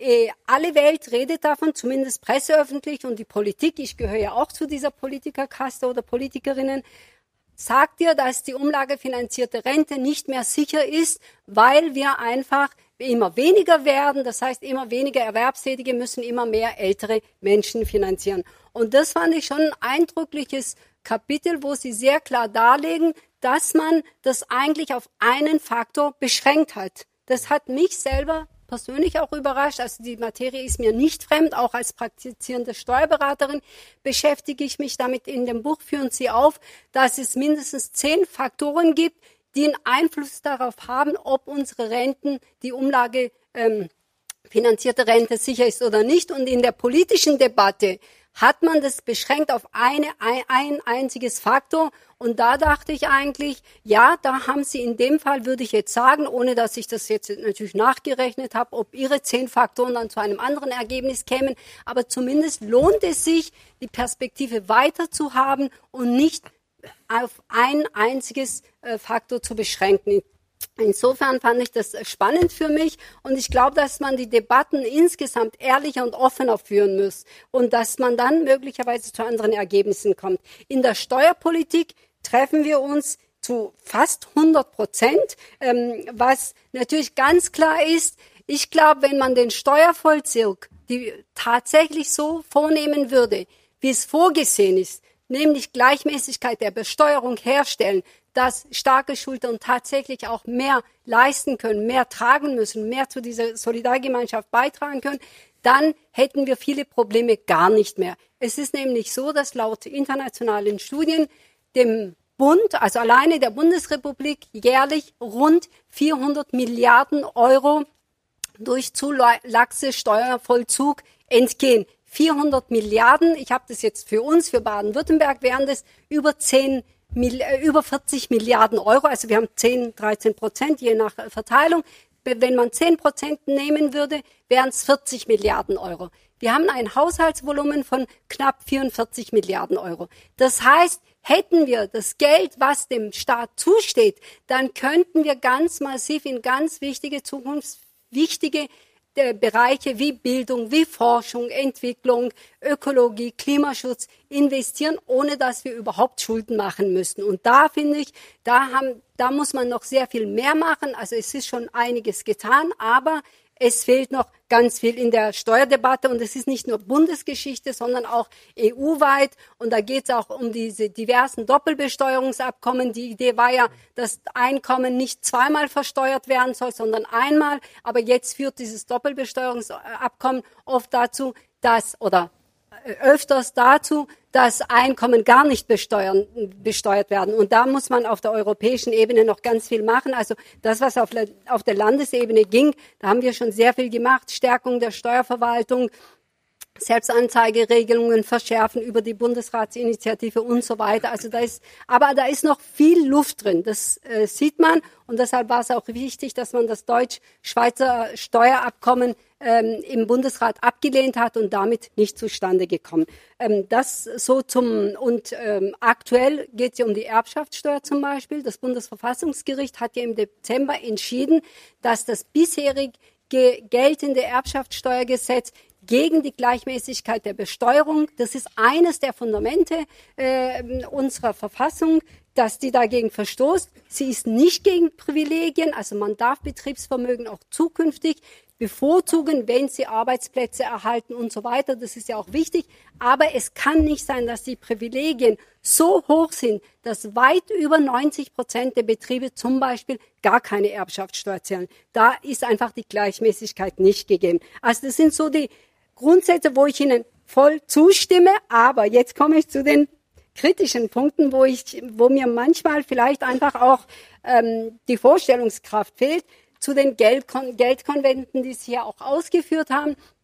Ich finde es in der, in der Umsetzung unglaublich schwer, stellt es mir unglaublich schwer, dass man dieses Thema auf der kommunalen Ebene und dann Delegationssysteme Bundes, äh, Landes-, Bundesebene, Europaebene schaffen soll. Und dann frage ich mich, ähm, ich bin zwar schon dafür, dass man ähm, die repräsentative Demokratie, die wir haben. Ich bin eine Verfechterin der repräsentativen Demokratie.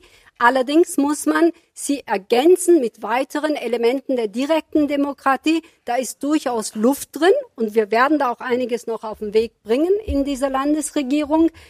Allerdings frage ich mich, ob diese direkte Demokratie in diesem Bereich zu den Ergebnissen führen würde, die Sie hier aufzeigen. Denn wer beschäftigt sich denn damit? Frage ich mich. Und dann ist es natürlich, wenn man ganz ehrlich ist, ist natürlich eine Elite dieser Gesellschaft, die sich damit befassen wird. Für mich ein Beispiel der negativen direkten Demokratie war zum Beispiel das Scheitern der Bildungsreform in Hamburg.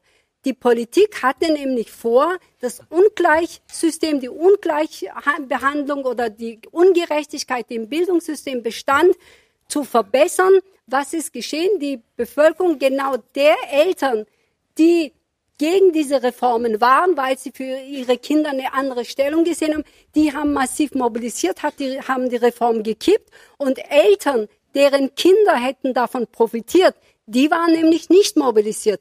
Die haben sich nicht daran beteiligt und haben die ganze Reform zum Scheitern gebracht.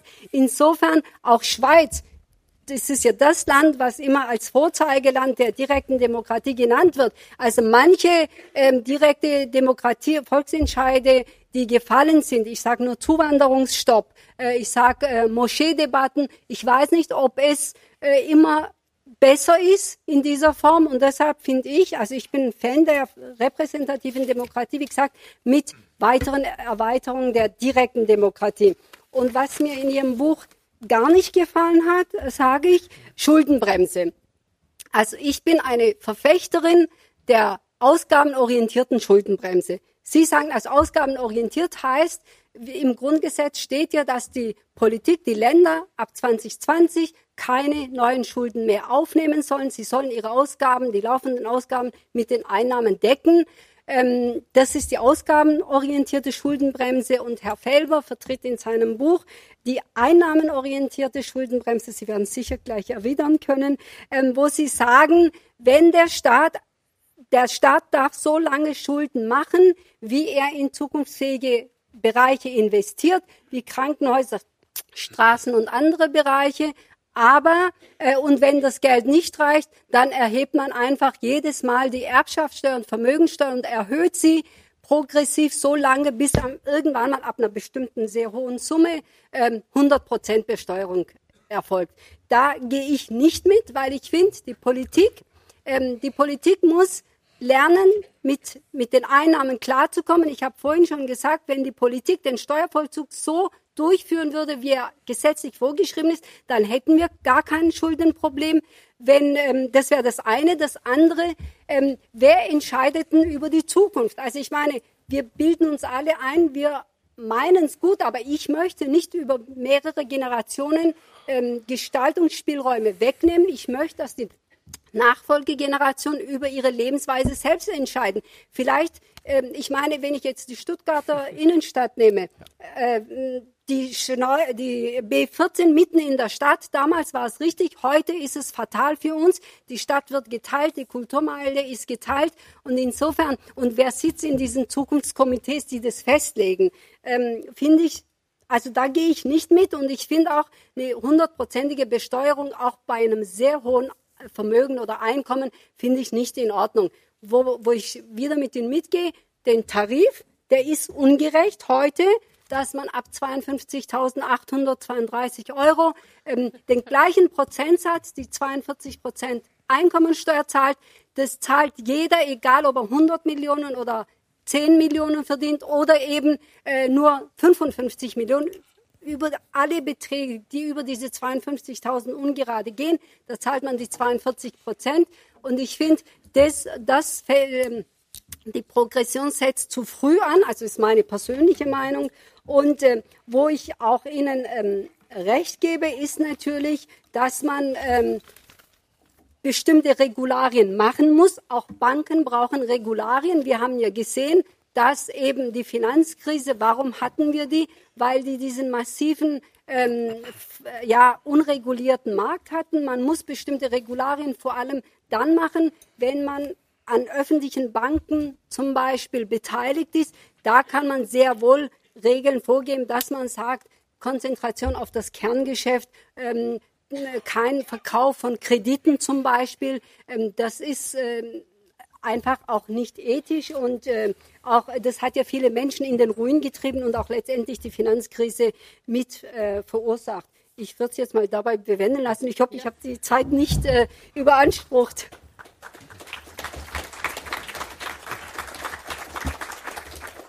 Dankeschön, Frau Achas. Ich glaube, Sie haben jetzt noch mal ein paar Themen geliefert, über die wir nachher diskutieren können. Wenn wir die ganze Nacht Zeit hätten, dann ja, würden wir noch mehr finden, bestimmt. Herr Kastrup hat sich ebenfalls Gedanken gemacht über das Wechselspiel von Geld und Gemeinwohl. Martin Kastrup, 52 Jahre alt, hat Forstwirtschaft studiert und in dem Fach auch promoviert, was anscheinend ziemlich viel mit Nachhaltigkeit zu tun hat und nur anscheinend ziemlich wenig mit dem Thema Geld. Tatsächlich für, gilt für ihn, Geld bestimmt seinen Alltag.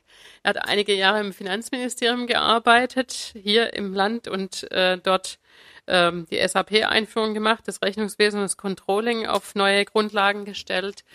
Ähm, hat sich also intensiv mit dem Finanzthema auseinandergesetzt, bevor er 2004 dann zur evangelischen Landeskirche wechselte, wo er die Verantwortung für das Finanzmanagement und die IT übernahm. Er ist Oberkirchenrat und damit oberster Haushälter der Württembergischen Landeskirche, die nach letzten Angaben irgendwas über zwei Millionen Protestanten hat und nach meinem Überschlag so um die 700 Millionen Euro Kirchensteuer zahlen. Also da geht es schon um größere Beträge. Geld ist sein Alltag. In dieser Funktion könnte man meinen, Herr Kastrup ist ein Anhänger der Thesen von Felber. Aber hören Sie selbst. Ja, ich will es gar nicht mehr so lange machen, denn Sie haben ja sicher auch noch Diskussionsbedarf und äh, ich versuche das, was ich mir notiert habe, mal äh, ganz kurz und vielleicht auch etwas allgemeiner zusammenzufassen, weil wir ja schon genug Beispiele zu diskutieren haben. Ich fange vielleicht mit einem kirchlichen Statement an, äh, weil Sie das ja auch vielleicht von mir erwarten. Äh, aus Matthäus äh, Kapitel 6, Vers 24, ihr könnt nicht Gott dienen und dem Mammon. Ja. Also das Thema Ökonomisierung der Gesellschaft und Fehlentwicklungen äh, gibt es wohl offensichtlich nicht erst in diesem Jahrhundert, sondern gibt es auch schon seit tausenden Jahren. Und es hat ja auch immer wieder entsprechende Reaktionen gegeben. Die Bibel sieht das Wirtschaften äh, nicht pauschal negativ, aber auch nicht pauschal äh, positiv. Sie lobt gute Haushalterschaft und sie kritisiert Habgier. Und die Frage ist eigentlich, wann ist es noch gute Haushalterschaft und äh, wann ähm, äh, beginnt man eigentlich dem Mammon zu dienen. Und die Frage stellt sich ja jeder Einzelne und ähm, oder sollte sich jeder Einzelne stellen. Und äh, entsprechend ist natürlich auch die Frage, welche Strukturen dienen dem guten Wirtschaften und welche Strukturen sind eigentlich der äh, Geldgier geschuldet und sind ähm, Fehlentwicklungen. In der Analyse liege ich nicht weit von Ihnen entfernt, Herr Felber. Ich glaube, das geht äh, allen, so wenn ich das Abstimmungsverhalten eben gerade richtig interpretiert habe, äh, ähnlich. Ähm, neben Effizienz und Wirtschaftlichkeit äh, ist es so, dass viele Normen wie Gerechtigkeit, Nachhaltigkeit, Toleranz, Mitgefühl, Freiheit möglicherweise in unserer Gesellschaft etwas unter die Räder geraten, nicht unbedingt bewusst, aber unbewusst. Äh, wir haben Fehlentwicklungen, da stimme ich auch mit Ihnen überein, die Regulierung bedürfen. Märkte, äh, Märkten wird immer eine Allzuständigkeit zugeschrieben, eine Autokorrekturfunktion, die existiert nicht. Wir haben es in der Finanzkrise gesehen, aber wir wussten es eigentlich auch schon vorher und wir wissen auch, äh, und da sind wir uns auch einig, äh, es gibt viele negative Nebeneffekte, äh, die Märkte auch produzieren. Wir sind uns auch einig bei dem Thema, dass es eigentlich einer aufgeklärten Bürgergesellschaft bedarf, die das geeignete Korrektiv ist. Es ist also weder die übermächtig erscheinende Marktsteuerung noch, und da liegen wir vielleicht ein bisschen auseinander, äh, eine einschränkende Regulierungswut staatlicherseits. Also es gibt auch das Gegenteil, dass eben zu viel staatliche Regulierung da ist und auch äh, dann äh, eben eher als Behinderung in der Gesellschaft wirken kann. Und der vierte Punkt, äh, denke ich, da haben wir auch schon drüber geredet. Wie gesagt, es gibt massive äh, Fehlentwicklungen, Staatsschulden, Akkumulation von Reichtum bei wenigen, Umweltzerstörung. Also da sind wir auch einer Meinung. Ich würde nur eine Nuance etwas anders setzen. Es gibt auch durchaus positive Dinge in unserer Gesellschaft. Also es ist nicht alles äh, schlecht gelaufen. Wenn Sie unseren Lebensstandard anschauen, gibt es, glaube ich, ziemlich wenig Länder, wo Sie jetzt spontan tauschen äh, möchten. Also es ist einiges auch ganz gut gelaufen. Allein die Freiheit, die wir haben, über solche Dinge nachzudenken, ist auch schon ein Wert an sich. Ich sage nicht der einzige Wert, aber äh, wie gesagt, äh, es ist nicht alles schiefgegangen, aber es gibt Korrekturbedarf. Also in der Analyse hohe äh, Übereinstimmung durchaus. Äh, dann ist das Thema äh, Therapie. Und da haben Sie ja sehr dezidierte äh, Vorschläge gemacht. Und wenn man die Literatur anschaut, finde ich, gibt es zwei Strömungen. Es gibt das, was ich als Realos bezeichnen würde und das, was ich als Fundis bezeichnen würde. Realos sind äh, tendenziell die, die ein politisches und ökonomisches System evolutionär ändern wollen, die das bestehende System umbauen wollen. Dazu gehören aktive Politiker überwiegend. Da würde ich Frau Arras auch dazu äh, zählen, aber auch natürlich viele Wirtschaftswissenschaftler, die an Hochschulen lehren. Und dann gibt es sozusagen die fundamentale fundamentale äh, Position, also wo es eher um einen revolutionären Umbau der Gesellschaft geht, wo man letztendlich bestehende politische und ökonomische Systeme zerschlagen muss. Und ähm, der, Sie kennen die Kollegin äh, Piketty, ist schon zitiert worden, Naomi Klein, äh, die ja auch jetzt mit der Frankfurter Bewegung sehr stark äh, in äh, äh, Verbindung gebracht wurde. David äh, Graeber kennen Sie sicher auch. Das sind Namen, auch Ihr Buch ist eigentlich aus meiner Sicht an einem, hat ja revolutionären Charakter und revolutionäre Vorschläge. Welche Zerschlagung haben Sie herausgelesen? Lassen Sie mich aussprechen. Gut. Entschuldigung. Ähm, ich denke, äh, also ich finde es erstmal gut, dass Sie nicht bei der Analyse in Ihrem Buch stehen bleiben, denn Analyse ist, die, es gilt die gleiche Analyse gleich Paralyse. Das heißt, also man hat keine Ideen, man redet Dinge möglicherweise schlecht, hat Katastrophenszenarien und man muss ja da auch irgendwie rauskommen. Das äh, finde ich gut und ich finde, äh, jede revolutionäre Idee muss sich der Frage stellen, die Frage stellen lassen, ähm, ähm, ist sie auch realistisch. Also man darf Utopien haben, aber die Frage ist, was können wir davon auch umsetzen? Ähm, ich gebe Ihnen insofern recht, man darf auch Unmögliches denken, um Mögliches zu bewirken. Und manchmal reicht die Idee auch, um Gedanken anzuregen und man kommt dann auch auf äh, andere Dinge.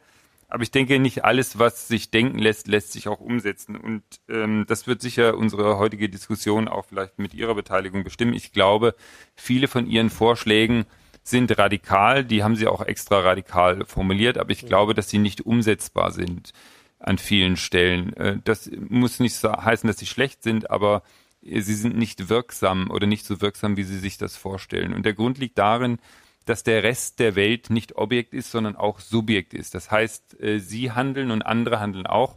Und wenn sie mit ihren äh, Überlegungen äh, relativ äh, äh, weite Anhängerschaft finden, dann haben eben andere, fangen auch an, aktiv auf sie zu reagieren und dagegen zu reagieren. Also es gibt einfach unterschiedliche Interessenströmungen in der Gesellschaft. Und die Umbrüche, die sie verlangen, sind eben auch äh, sehr weitgehend. Und äh, ich glaube, das wird eben das Hauptproblem sein, dass sie das, was sie sich überlegt haben, nicht in die Realität äh, bringen können. Es wird äh, da und dort natürlich Dinge geben. Es gibt äh, Gemeinwohlbilanzen, genauso wie es Balanced Scorecards äh, gibt oder andere Instrumente, aber die Flächenwirkung wird sich da nicht entfalten. Da können wir gerne drüber diskutieren. Ich präzisiere es auch gerne, aber ich denke, wir sollten in die Diskussion jetzt eintreten. Ja, Sie haben schon gezuckt. Ich finde das äh, ganz genau so ein Punkt, der mich natürlich interessieren würde. Sie haben ja selber vorher gesagt, radikal im Sinne von an die Wurzel gehend seien Ihre mhm. Vorschläge. Ähm, und Herr Kastrup sagt jetzt, äh, er sieht sie zwar als radikal an, es bringt aber vielleicht in Teilen einfach nichts, weil es nicht realisierbar ist. Ähm, ich will einfach nochmal in die Runde werfen. Ist es nicht so, dass es uns einfach viel zu gut geht, als dass jemand sich dafür engagieren könnte? vielleicht den Gedanken auch noch einmal verknüpfend mit dem, was Herr Kastrup gesagt hat. Ähm, es, vieles läuft gut, ähm, dem kann ich nur zustimmen. Ich lebe sehr gerne in Deutschland und ich lebe sehr gerne in Österreich und es ist ein fantastisches Land. Und das steht aber nicht in einem Widerspruch dazu, dass sich in Deutschland und Österreich 90 Prozent der Menschen eine andere Wirtschaftsordnung wünschen. Das ist kein Widerspruch. Und es ist auch kein Widerspruch dazu, dass eine Umfrage, ähm, würden Sie es befürworten, dass private Banken die Möglichkeit hätten, Geld zu schöpfen, 90 Prozent Nein gesagt haben, nicht wissend, dass wir diesen Zustand jetzt haben. Und äh, wenn das sozusagen tiefer in das Bewusstsein von der Bevölkerung dringen würde, dann eben entsprechend auch sich eine Mehrheit äh, für, für das Ende der privaten Geldschöpfung äh, bilden würde. Das, das ist kein Widerspruch. Äh, vieles läuft gut. Ich lebe gerne in diesen Ländern und gleichzeitig mache ich Vorschläge für Reformen, die radikal sind. Aber radikale Reformen erfordern nicht unbedingt immer Umbrüche und Zerschlagungen. Also ich kann mich an keine einzige Zerschlagung im Buch erinnern. Darum habe ich auch gefragt, ob es Beispiele gibt. Das Einzige, was mir einfällt, äh, ja, ich würde sozusagen das Ende von systemrelevanten Banken und generell auch äh, Industrieunternehmen befürworten. Ähm, das ist, glaube ich, aber eine mehrheitsfähige Radikalität. Und deshalb ist es, glaube ich, eine, äh, die sehr wohl umsetzbar ist, in dem Moment, wo es dafür die Instrumente gibt. Die USA haben Ende des 19. Jahrhunderts haben sie Großkonzerne zerschlagen, eine nach dem anderen. Das war aber keine radikale Regierung, sondern das war eine sehr pragmatische Regierung, die endlich wieder freie marktwirtschaftliche Zustände hergestellt hat. Der konkrete Vorschlag lautet von mir, dass alle Banken in der Europäischen Union vor eine Alternative gestellt werden, weil, ja, weil die Regulierungswut, die trifft, die teile ich in einem konkreten Beispiel der Banken. Fast täglich spreche ich mit Bankdirektoren von kleinen Banken, die sagen, wir werden gerade ähm, zu Tode reguliert. Wir werden strangu reguliert, äh, nenne ich das, weil die Europäische Zentralbank, ohne das Mandat von der Bevölkerung zu haben, möchte nur noch eine Handvoll Rieseninstitute haben, die sie besser beaufsichtigen kann. Äh, das ist sozusagen eine, ein, ein, Akt von Regulierungswut, der nicht demokratisch legitimiert ist, äh, gegen den ich mich ausspreche. Und mein Gegenvorschlag ist, dass äh, alle Banken, die sich äh, zu einer gewissen Gemeinwohlorientierung verpflichten. Da braucht es natürlich eine Karte, einen Katalog, werden von vier Fünftel der Regulierungslast befreit, weil sie auch keine System, weil sie auch kein Systemrisiko darstellen. Die spekulieren nicht, die haben kein Investmentbanking, die machen keine riskanten Geschäfte und kein Leverage und die schöpfen dann in Zukunft nach der Vollgeldreform auch kein Geld. Das heißt, die muss man nicht so streng regulieren. Und äh, diejenigen Banken, die sich für weiter wie bisher entscheiden, die werden in den freien Markt entlassen. Was heißt das? Die haben keinen Zugang mehr zur öffentlichen Zentralbank, die sie re günstig refinanziert. Die haben keine Spareinlagensicherung, also eine Ausfallsicherung von Investoren durch die Allgemeinheit. Äh, der, der, Staat macht keinerlei Geschäfte mit ihnen, also das Land Baden-Württemberg zum Beispiel nicht. Und selbstverständlich und eigentlich erstens äh, wird keine dieser Banken jemals wieder mit Steuergeld, auch nur mit einem Cent Steuergeld gerettet. Und das setzt voraus, dass sie nicht zu groß sein dürfen um äh, insolvent gehen zu dürfen. Und das setzt voraus, dass es eine Größengrenze für Banken geben muss. Also das, denke ich, ist einer der radikaleren Vorschläge, der aber, glaube ich, breit mehrheitsfähig ist. Also ich teile das nicht, dass äh, solche radikalen Vorschläge, die an die Wurzel des Problems gehen, nicht mehrheitsfähig werden. Das war nicht die Meinung, glaube ich, die Herr Kastrup vertreten hat, dass es nicht mehrheitsfähig ist, sondern dass es nicht umsetzbar ist. Und, und das war ja auch so ein Punkt, den die Frau Achers angesprochen hat, dass das Problem ja manchmal ist, auch bei der direkten Demokratie, dass ja. ähm, es unmöglich ist, ausgerechnet diese Leute zu beteiligen oder eben in, für ein Thema überhaupt zu interessieren oder zu begeistern, das für sie wichtig wäre, ja, weil man es eben möglicherweise auch gar nicht versteht oder weil es einem zu gut geht. Das war ja meine Frage. Ich würde die Frage schon auch gern noch weitergeben an die beiden anderen Diskutanten. Hm. Aber die ist ja von ihr gekommen. also da würde ich kurz gerne drauf eingehen. Machen Sie. Weil ja das sozusagen, also umsetzbar wären sie mit direkter Demokratie. Unter derzeitigen demokratischen Bedingungen stimme ich ja zu, nicht umsetzbar. Also ich glaube nicht, dass Parlamente und Regierungen diese radikalen, obwohl mehrheitsfähig umsetzen würden. Das heißt, da braucht es direkte Demokratie. Und äh, die Skepsis, die Sie gegenüber direkter Demokratie haben, da würde ich sehr gerne was dazu sagen. Wenn es einmal in der direkten Demokratie schiefläuft, Beispiel Hamburg oder einmal in der Schweiz mit dem Minarettverbot ist schiefgelaufen, auch aus meiner Sicht keine Frage. Aber wenn es hier einmal schief läuft, dass wir deswegen gleich gegen direkte Demokratie sind, in der indirekten Demokratie läuft es reihenweise, reihenweise, reihenweise schief. Und deshalb müssen wir gleichzeitig gegen. Äh, aber wo ich wo ich sozusagen ihre, ihre Skepsis noch verstärken würde. Minarettverbot, Abstimmung sollte in Deutschland und in Österreich gar nicht möglich sein, weil hier äh, das Schweizer Modell einfach äh, obsolet ist. Das ist antiquiert. Und äh, Grundrechte, Minderheitenschutz und die Demokratie als Staatsform selbst sollten gar nicht äh, Gegenstand einer Volksinitiative sein dürfen, die dem Stand der Zeit entspricht. Also das, dann hätten wir bereits eines der beiden Negativbeispiele weg. Und Sie wollten aber offenbar eher etwas ganz anderes sagen, als ich jetzt verstanden habe. Da erlauben Sie mir als Österreicher noch ein letztes österreichisches Beispiel, das auf Ihr zweites Argument des äh, Bildungsrückstands der Bevölkerung gegen den, über den Experten und Expertinnen im Parlament. Das heißt immer an erster Stelle und deshalb schlage ich ja vor, dass nur die Fundamentalentscheidungen. Nach einem Jahr kann jeder Mensch, der nur ein bisschen denken kann, entscheiden, ob Kredite ausschließlich für reale Investitionen oder für reale Investitionen und Finanzinvestitionen vergeben werden dürfen. Dazu muss ich keine Fachfrau sein, dazu muss ich keine Ökonomin sein. Und mein Vorschlag war ja, dass nur so einfache Entscheidungen entschieden werden dürfen. In Österreich hatten wir bisher zwei Volksabstimmungen in der, in, in, in der, in der Demokratischen Republik. Und einmal war die Bevölkerung anderer Meinung als die Vertretung von ihr. Und äh, die Argumente war, das darf die Bevölkerung auf keinen Fall entscheiden, weil die sind blöd und die wissen das nicht, die sind ungebildet und das müssen die Experten entscheiden.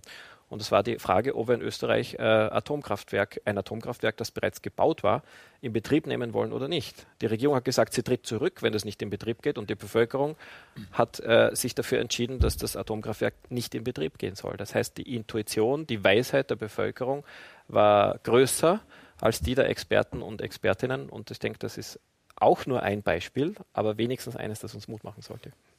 Also ähm, um nicht missverstanden zu werden. Ich bin nicht gegen mehr direkte Demokratie. Wir müssen hier auf jeden Fall mehr direkte Demokratie reinbringen, damit die Leute sich auch mit dieser Gesellschaft wirklich identifizieren. Einmal alle vier oder fünf Jahre zur Wahl zu gehen, das reicht nicht und es ist kein äh, Zustand, mit dem wir auch zufrieden und glücklich sein sollten. Man sieht es ja an den Beteiligungen, an den Wahlen, dass die immer weiter runtergeht. Und insofern also auf jeden Fall weiter ausbauen. Ich frage mich nur, ob Ihre Elemente, die Sie, also ich finde sehr gut, äh, wie Herr Kastrop schon gesagt hat, dass Sie nicht nur analysieren, sondern auch einen Weg aufzeigen, wie man dahin kommen kann. Also im Gegensatz zu vielen anderen, die nur äh, kritisieren, was schlecht ist, zeigen sie auch einen Weg.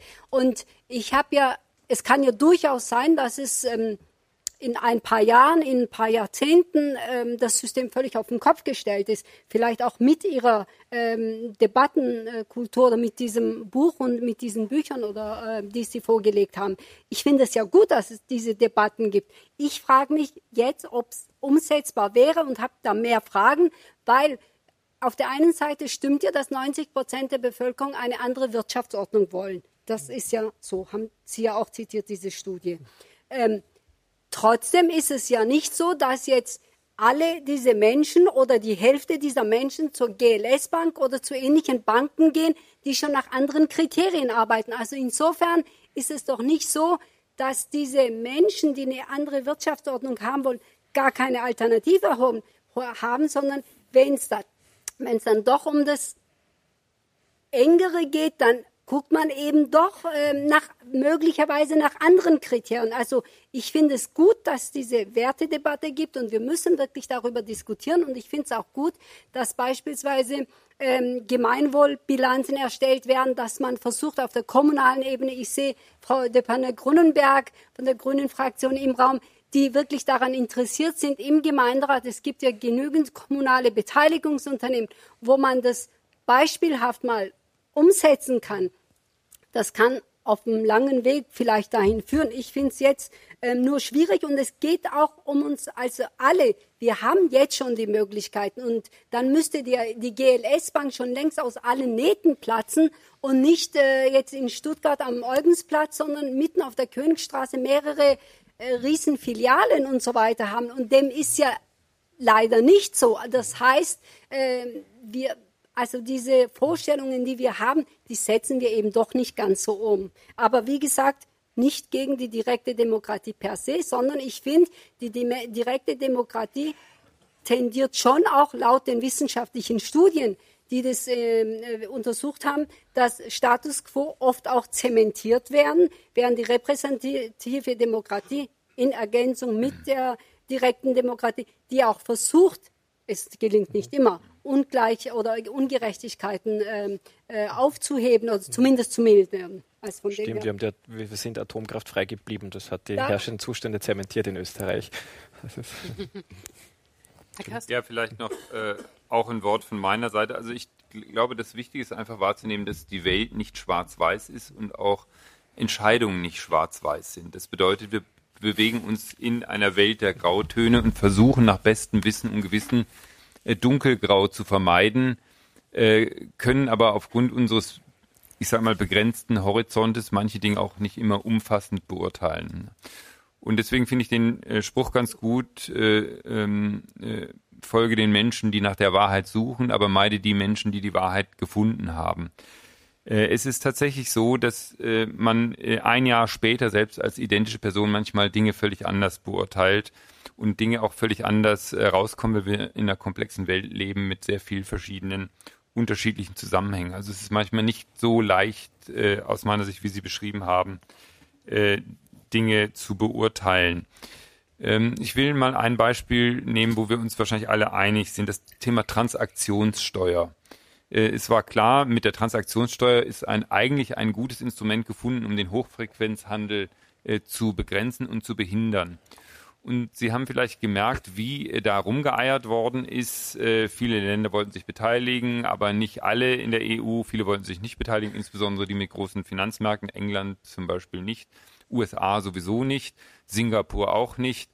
Und ähm, die Transaktionssteuer wird jetzt so in einem halbgaren Verfahren umgesetzt, aber letztendlich, wenn nicht alle so mitziehen, wie Sie sich das vorstellen, also wenn es in der Welt eben Nischen gibt, ob das jetzt Steueroasen sind oder eben Länder, die sich anderen äh, Regularien verschreiben, dann gibt es nur eine Verlagerung in der Welt.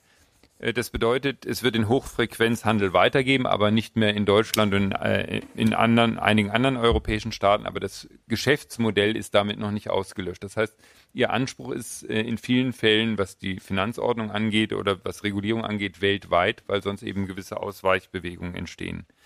Und ich denke, das muss man vor Augen haben, wenn man Dinge beurteilt, auch wenn Sie in Deutschland die Banken zerschlagen. Also Sie zerschlagen die Deutsche Bank, die Commerzbank, äh, viel mehr große Privatbanken haben wir nicht und setzen auf die Genossenschaftsbanken und die Sparkassen. Das wäre ja so ein Modell und das hat ja auch einen gewissen äh, äh Vorteil, äh, auf diese Banken zu setzen, die tatsächlich nicht im Investment-Marketing äh, Banking unterwegs sind. Es wird natürlich dazu führen, dass die internationalen Konzerne, die großen Geschäfte nicht mit der äh, Volksbank Tübingen oder mit äh, einer kleinen Sparkasse gemacht werden, sondern dass im Prinzip das Bankengeschäft ins Ausland marschiert und sie natürlich viele Dinge überhaupt gar nicht mehr kontrollieren werden können, weil sie die sozusagen zwangsweise ins Ausland verlagert haben. Also Deswegen müssen viele Regelungen, die Sie vor Augen haben, wirklich weltweit äh, äh, funktionieren.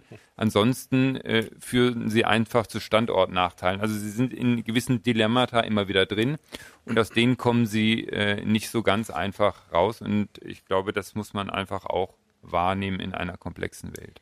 Ich glaube, jetzt sitzt der Herr Felber schon auf Kohlen auf und Kohlen zu antworten. Frau Aras möchte auch ganz dringend noch mal was sagen. Ähm, ich sage jetzt einfach mal, es ist 20 vor 10 und wir wollen kurz okay. auch noch das Publikum ähm, mhm. fragen, ob sie dringende Fragen haben. Insofern ja. bitte jeder nur einen Satz und äh, das Publikum kann. Ja, kann man. Aras? Sag's nachher dann. Naja, gut, so viel Zeit ist, also, wenn es eine sonst, direkte Antwort ist. Also ich meine, manche Ideen klingen auf den ersten Blick zwar verrückt, aber wenn man sich genauer damit beschäftigt, dann, also verrückt in Anführungszeichen, dann hat sich ja manches jetzt schon realisiert. Also zum Beispiel, dass Kredite zinslos sein sollten oder dass man sein überflüssiges Geld zinslos hinterlegen sollte die Realität hat, haben wir eigentlich jetzt schon. Also das Und die ist Probleme das eine. damit. Ja. ja, ja, ja, natürlich. Aber, aber es klingt auf den ersten Blick erstmal verrückt, dass man Geld äh, zinslos irgendwo hinterlegen muss. Was ich richtig finde, ist, dass Banken, die wirklich ähm, systemrelevant sind und die in, in außerhalb des Kernbereichs tätig sind, dass Steuergelder nicht mehr investiert werden sollten, um diese Banken zu retten. Also wenn freie Marktwirtschaft, dann muss es auch in Verlustzeiten freie Marktwirtschaft sein. Insofern finde ich diesen Gedankengang schon richtig und der ist sicher auch mehrheitsfähig und es ist sicher nicht revolutionär oder radikal. Ich hoffe nur, dass es die Vorkehrungen so sind, dass wir es zukünftig vermeiden können.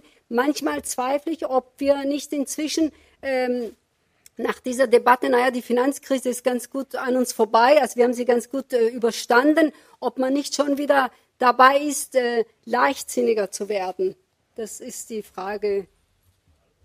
Wollen Sie noch kurz antworten? Sonst ja, gerne, weil ja. ich sehe jetzt auch keine Hände so dringend oben. Dann gehe ich noch kurz auf das Argument der Verlagerung ein. Also ähm, wenn sich der Hochfrequenzhandel aus der Europäischen Union hinaus verlagert, dann ist das immerhin ein weniger schlechter Zustand als der derzeitige.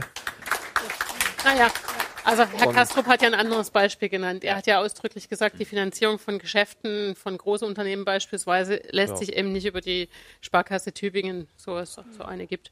Ähm, Und da würde ich sagen, naja gut, wenn die äh, Großkonzerne ähm, systemrelevante Banken brauchen, um finanziert werden zu können, dann sind auch die Großkonzerne zu groß. Und sie sind zu mächtig. Und ich Gut. denke, Großkonzerne sollten durch den Anreiz, dass sie sich dann ein Konsortium aus Banken suchen müssen, um ihre Riesenkredite erstens angereizt werden, kleiner zu werden und zweitens generell in dem Unternehmen einfach eine bestimmte Größe nicht überschreiten dürfen. Die sind zu mächtig, das habe ich ja ganz Anfang schon gesagt, und eine Gefahr für die Demokratie und die gleichen Freiheiten und Rechte aller. Und deshalb soll natürlich die, äh, die systemrelevanten Banken gemeinsam mit den transnationalen Konzernen schrumpfen. Und ja. die Europäische Union, jetzt wurde ich eingeladen, zwei Sätze zu sagen. Und die Europäische Union ähm, sollte natürlich, wenn sie für die Banken in der EU eine Größenschranke äh, festlegt, dann sollte sie den Binnenmarkt auch schützen vor dem Zugang von äh, systemrelevanten Banken ähm, außerhalb des Binnenmarkts. Sie dürften dann logischerweise den Binnenmarkt nicht bedienen. Ich bin auf einen komischen Gedanken gekommen. Ich äh, versuche eigentlich, ich verstehe mich als absolut evolutionär. Wir transformieren Unternehmen, wir transformieren Banken, wir gründen selbst eine Bank, wir transformieren sogar Börsen, wir kreieren gerade die Figur der europäischen regionalen Gemeinwohlbörse, die komplett anders funktioniert als die Frankfurter Börse. Wir sind bereits im Gespräch mit der Europäischen Wertpapieraufsicht in Paris, dass die als Rechtsform europäisch genehmigt wird, so wie die Europäische Genossenschaft oder die Europäische Aktiengesellschaft. Aber je, je, länger die Deutsche Bank existiert und äh, alle paar Monate eine neue Milliarde für den Zinsskandal und den Devisenskandal und den Skandal, denke ich mir, das wird auch eigentlich zum Geschäftsmodell. Nämlich wenn, äh, ähm, was mir vorhin kam, es ist ein weniger schlechter Zu Zustand, wenn wir innerhalb des Binnenmarktes die Mafia effektiv bekämpfen, dann mag es sie zwar in Italien noch, äh, pardon, äh, außerhalb irgendwo geben, aber immerhin inner, innerhalb des Binnenmarktes ist sie weg, das ist gut. Und wenn hier äh, offenbar ein Geschäftsmodell entsteht, naja, ich zahle halt für jeden Skandal 1,2 Milliarden, aber unterm Strich rechnet sich das, weil halt mein langfristiger Gewinn ein Vielfaches der Strafe, die ich zahle, ist, das lernt man ja auf manchen Universitäten so, dann denke ich, ist das ein weiteres schwerwiegendes Argument, dass Unternehmen einfach nicht so groß werden dürfen, dass sie so unkontrollierbar sind, dass die zuständigen Manager das gar nicht mitbekommen können, dass hier volkswirtschaftliche Schäden in zweistelliger Milliardenhöhe angerichtet werden. Dann sind diese Unternehmen einfach zu groß. Und dann darf man äh, diese Tätigkeiten nicht dadurch decken, dass man ihnen eine lächerliche Milliarde an Strafzahlung abverlangt und dann machen sie weiter und machen den nächsten Skandal.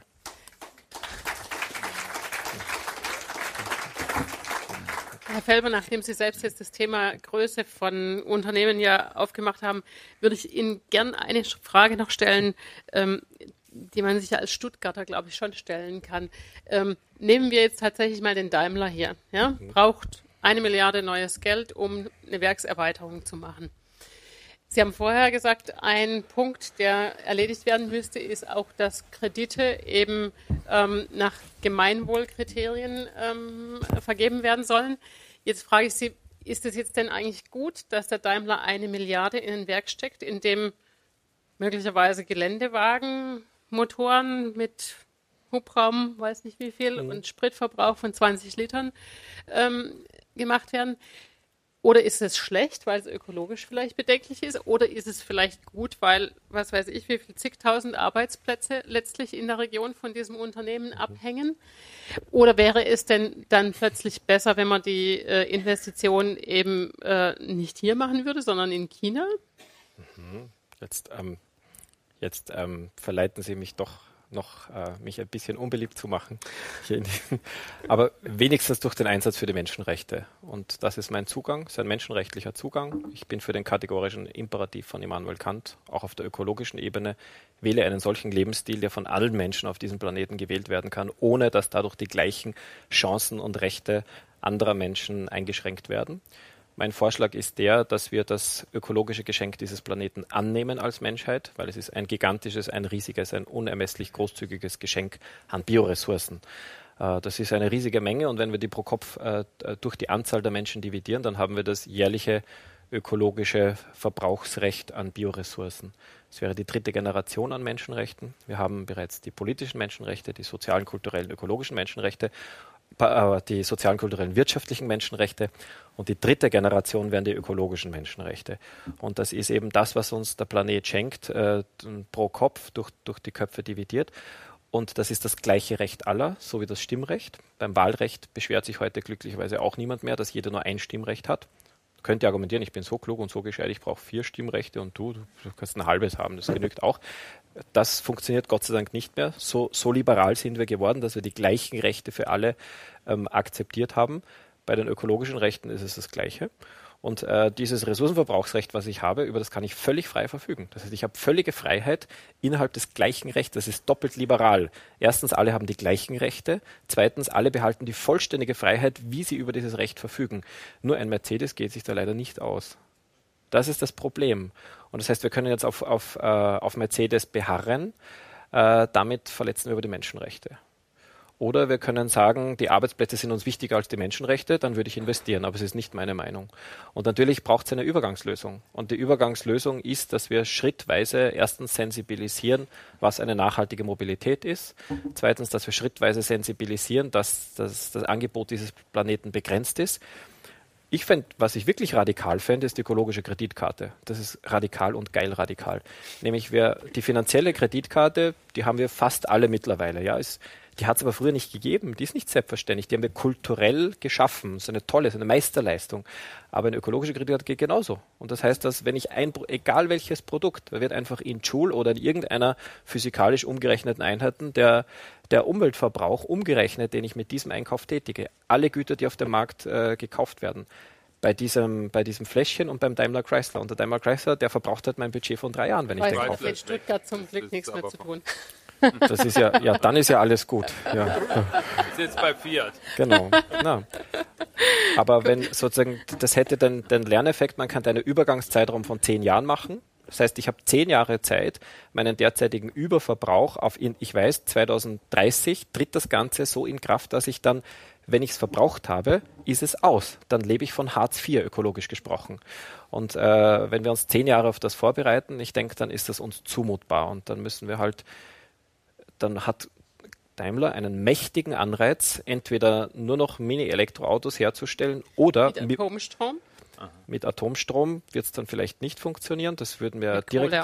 Die letzten drei Volksabstimmungen sind alle gegen Atomstrom. Also wenn das finde ich, haben wir wirklich voraus. Äh, wir haben es direkt demokratisch entschieden und haben dadurch den Ausstieg aus der Atomkraft 30 Jahre früher geschafft als ihr. Weil es ist ein weiteres Beispiel, dass die, dass die, dass die Regierungen ähm, äh, und Parlamente langsamer zur Einsicht kommen als die Bevölkerung. Weil alle Umfragen sagen ja, dass immer schon 70 Prozent der CDU-Wählenden und, und, und 72 Prozent der SPD-Wählenden gegen Atomkraft waren. Aber mit so einer Übergangsfrist äh, könnte sich äh, Daimler anpassen an die, an die Gegebenheiten. Das sind dann mal andere Sachzwänge. Ja? Die lieben ja die Argumentation mit den Sachzwängen. Und dieser Sachzwang, den ich hier vorschlage, wären die Menschenrechte. Gut, Dankeschön.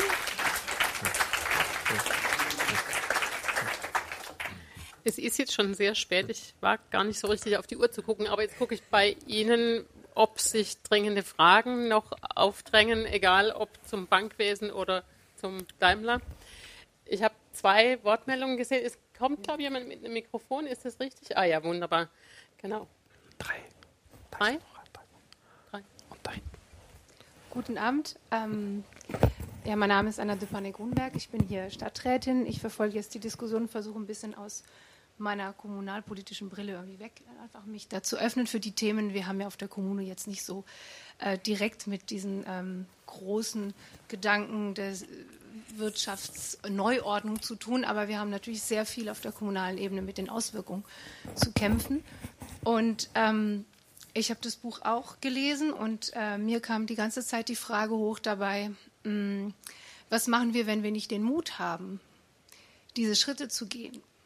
Weil letztendlich ist es so, man liest da ganz viel und man ist vielleicht einverstanden, man denkt, das klingt vielleicht plausibel, das eine oder das andere weiß ich noch nicht, aber es wäre wirklich mal sehr, sehr interessant, solche Schritte zu gehen, überhaupt uns diese Wertedebatte um das Thema Geld ähm, wirklich anzutun. Nur ähm, es kommt ganz schnell zum Punkt, wo es eben Menschen gibt, die arbeiten seit 20, 30, 40, 50 Jahren in dieser Branche. Die kennen ganz, ganz viele ähm, angeblich von, von mir noch nicht erfasste Hintergründe, wie es ganz anders und ganz viele Wörter, die ich nicht kenne. Und ganz schnell bin ich persönlich vielleicht und vielleicht auch die Menschen, die sich mit diesem Thema befassen und ein bisschen sich reingelesen haben, verunsichert. Und äh, hat man dann den Mut, tatsächlich zu sagen, ja, in diesem Konvent machen wir das jetzt einfach mal. Und da ist bei mir der, ähm, noch so diese, dieser Knackpunkt. Die, äh, die Erzählung kann ich nachvollziehen mhm. Und auch die Lust kann ich nachvollziehen, bei vielen Menschen wirklich da mal eine recht scharfe Kurve zu versuchen anzuleiten.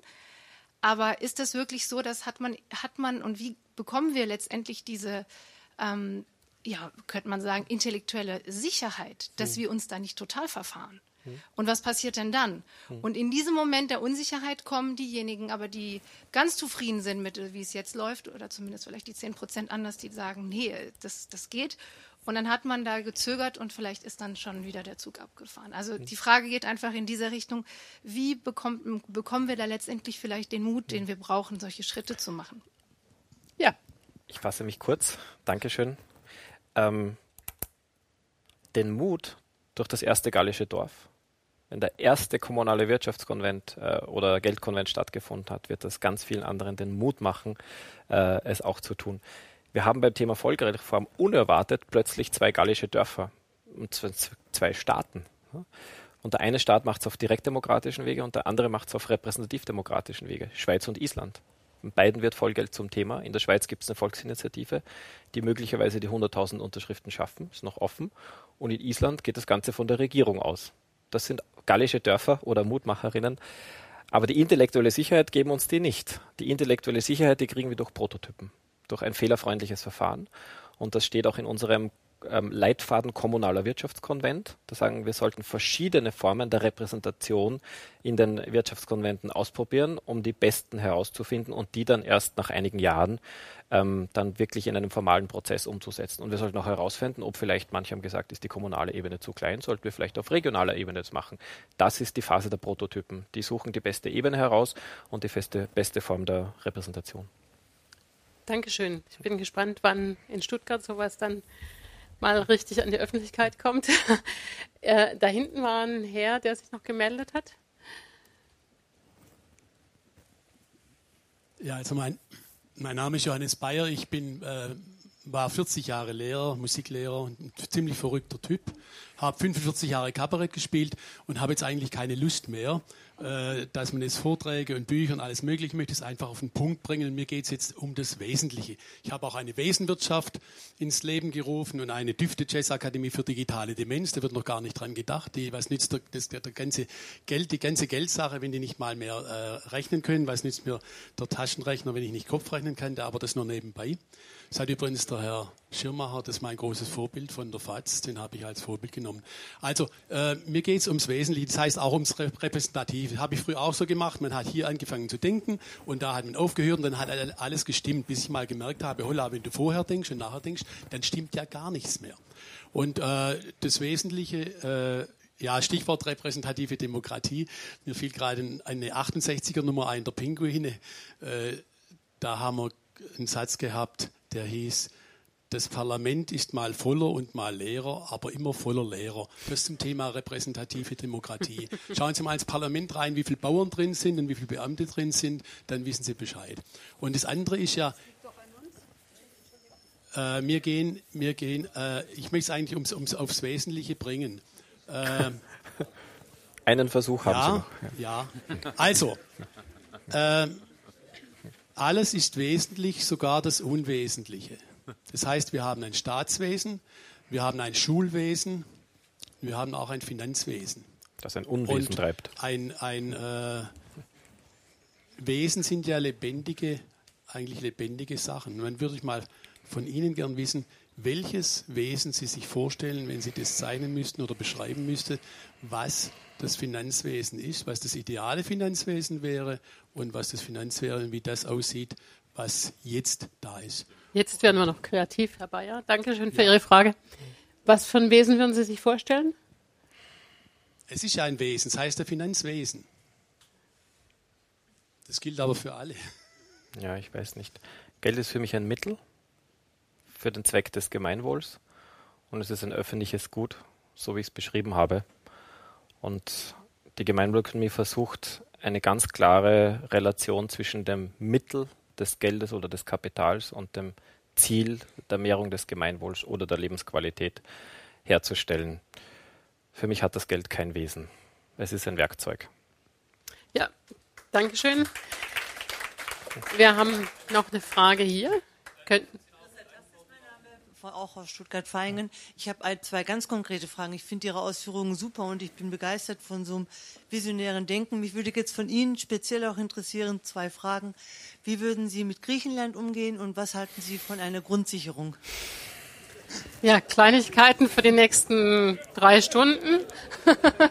Wollen Sie noch mal was trinken in der Zeit? Gerne, ja, bitte. Danke. Soll ich beantworten, während ja, Sie einschenken? Ja, puh. Also bei Griechenland, glaube ich, wäre es gut in Erinnerung zu rufen, dass Griechenland Deutschland vor nicht allzu langer Zeit zu 50 Prozent entschuldet hat in der Londoner Schuldenkonferenz. Und jetzt wäre es umgekehrt angesagt. Nicht unbedingt aus historischer Gerechtigkeit, sondern aus dem Grundprinzip der Solidarität.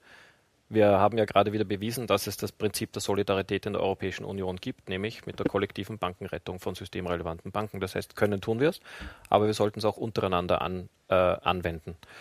Und wenn wir,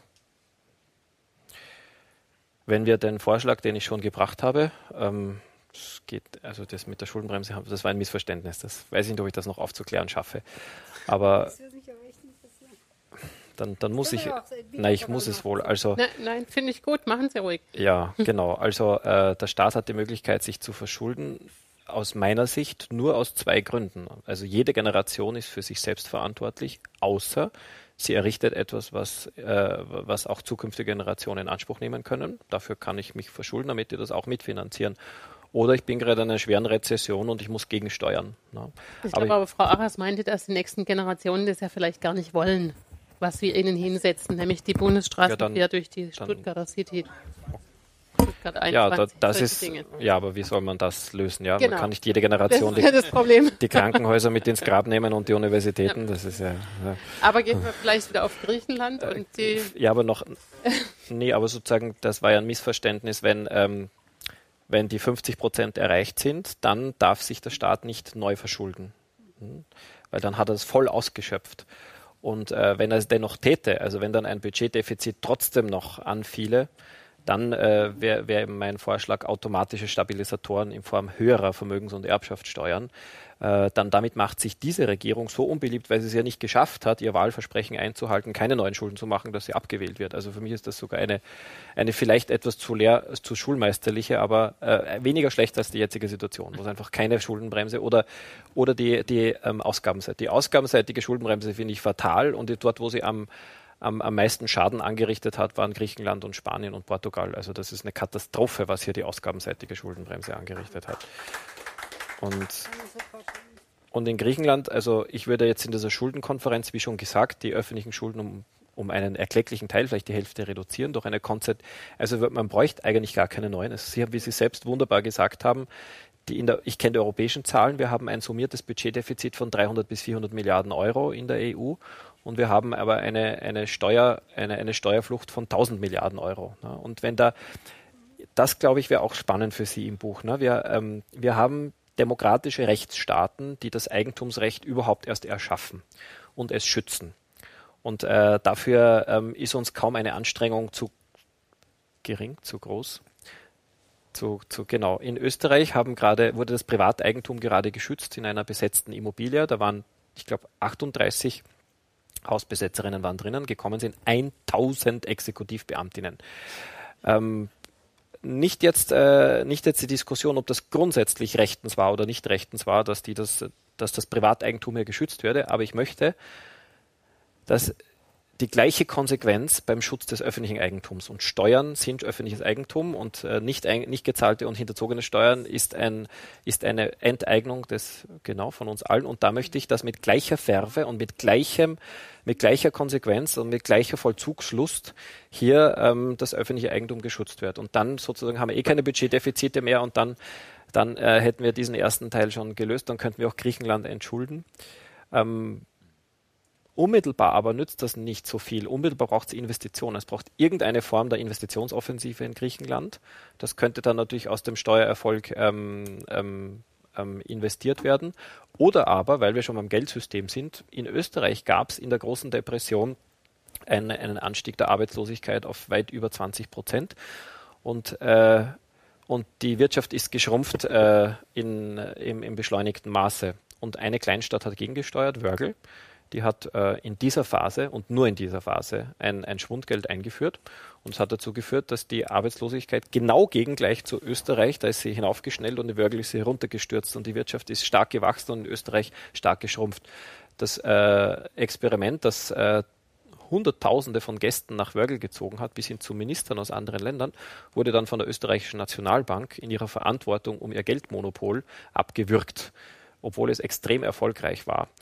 Ähm, die Nationalbank, die hier ihr Geldmonopol, ihr, Währungs-, ihr Währungsmonopol mit, mit großer Konsequenz verteidigt hat, ähm, hat derzeit überhaupt kein Interesse, das Geldausgabemonopol über das, über das Buchgeld äh, überhaupt nur äh, zu beanspruchen. Ja? Sie hat es nicht das äh, Geldausgabemonopol des Buchgelds haben die. Also auch hier will ich aufmerksam machen auf eine extreme Ungleichheit. Auf der einen Seite wird das Währungs- und Geldausgabemonopol mit aller, mit aller Gewalt ähm, verteidigt und es werden sinnvolle Initiativen ähm, abgewürgt. Auf der anderen Seite wird nicht einmal der Anspruch erhoben, äh, das Monopol auf die Ausgabe des, des Giralgeldes oder des Buchgeldes zu beanspruchen. Und das, was in Wörgl gelungen ist, glaube ich, wäre jetzt, dass solange es Griechenland so schlecht geht, durch eine nationale Parallelwerbung, die nur in Griechenland Gültigkeit hat, eine, eine kreative kreative Lösung, die besser ist als das, was jetzt gemacht wird. Das Grundeinkommen war, glaube ich, noch die zweite Frage. Das Grundeinkommen. Oh ja, innerhalb des jetzigen Systems klarer Befürworter, weil das jetzige System zu viele Menschen ausgrenzt aus dem gemeinsam geschaffenen Wohlstand und zu vieler Menschen Würde verletzt wird, wenn sie nur Hartz IV beziehen oder, oder nicht einmal Hartz IV beziehen. Ähm, in einer Gemeinwohlökonomie wäre die Marktdynamik eine andere. Wir würden nicht äh, zuerst an uns raffen und dann ein bisschen was davon widerwillig teilen durch Steuern oder durch äh, freiwillig teilen durch äh, Almosen und Spenden und karitative Tätigkeiten, die sehr gut sind, aber sie sind zu wenig, weil dann ist am Markt schon Knappheit geschaffen, dann gibt es schon Arbeitslosigkeit, dann gibt es schon Ausgrenzung und äh, dann ist es eigentlich schon zu spät. Gemeinwohlökonomie würde eine sogenannte ethische Schubumkehr bewirken, dass wir zuerst einmal beitragen zum Gemeinwohl und, äh, und davon fällt dann für uns auch noch reichlich ab, nämlich sowohl an Arbeitsplätzen, an Einkommen. In der Verfassung von Baden-Württemberg steht, äh, der Mensch soll seine Gaben dazu nutzen, äh, sich selbst und den anderen zu dienen. Ähm, das kann man jetzt natürlich in beide Richtungen interpretieren. Man kann sagen, diene zuerst dir und dann vielleicht auch den anderen. Man kann es aber auch genauso umgekehrt aussehen. Man kann sagen, dien zuerst einmal der Allgemeine und dann bleibt für dich, wenn Sie mal ein Picknick ver veranstaltet haben, nach dem Motto, jeder frisst, was er kann, dann werden Sie festgestellt haben, dass sehr schnell alles weg ist. Wenn Sie mal ein Picknick nach dem Motto veranstaltet haben, jeder bringt was mit, dann habe ich noch nie erlebt, dass nicht äh, sogar relativ viel übrig geblieben ist. Also das ist der Beweis, dass Fülle entsteht, wenn wir zuerst einmal etwas zum Gemeinwohl beitragen und davon dann auch äh, im Vertrauen sind, dass für uns auch äh, ausreichend abfällt. Das ist in der Gemeinwohl, glaube ich, bräuchte das Grundeinkommen nicht. Aber wenn es es dennoch bräuchte, dann ist eben aufgrund des demokratischen äh, Ansatzes der Gemeinwohlkommission die Bevölkerung jederzeit hat die Freiheit, das Grundeinkommen als eines dieser 20 Grundordnungselemente des Wirtschaftens einzubauen in eine, in, eigentlich in eine demokratische Ökonomie. Ja, Herr Felber, ich will jetzt an dieser Stelle Danke sagen. Wir haben 22 Uhr vorbei. Ich kriege wahrscheinlich schon Ärger hier mit dem Haus, weil wir bisschen überzogen haben. Ähm, ich denke, was wir mitnehmen können alle, sind, äh, ist das Gefühl, dass es sich lohnt, äh, einfach nochmal nachzudenken, ob das immer alles richtig ist, so wie, wir es machen. Und ähm, vielleicht eben, ob wir den Mut schöpfen können, auch mal zu sagen, ist vielleicht schwierig, aber fangen wir es an. Ähm, ich habe auch das Gefühl, hier im Raum ist durchaus so das eine oder andere an Frage übrig geblieben. Wir können es jetzt leider nicht beantworten, aber vielleicht ähm, entstehen ja hier Gruppen tatsächlich, die sich mit diesen Themen beschäftigen. Ganz sicher haben Sie ganz viele Denkanstöße gegeben. Ich danke auch Ihnen, Frau Arras und Herr Kastrup. Ich glaube, wir haben gemerkt, dass äh, sehr, Sie sehr äh, sich auseinandergesetzt haben, auch mit diesen Themen. Und ich glaube, darum geht es ganz genau, mhm. dass man nicht einfach. Vor sich hin lebt, sondern dass man eben manchmal auch einen Denkanstoß aufgreift und sich damit auseinandersetzt. Mhm. Danke Ihnen danke. allen. Mhm.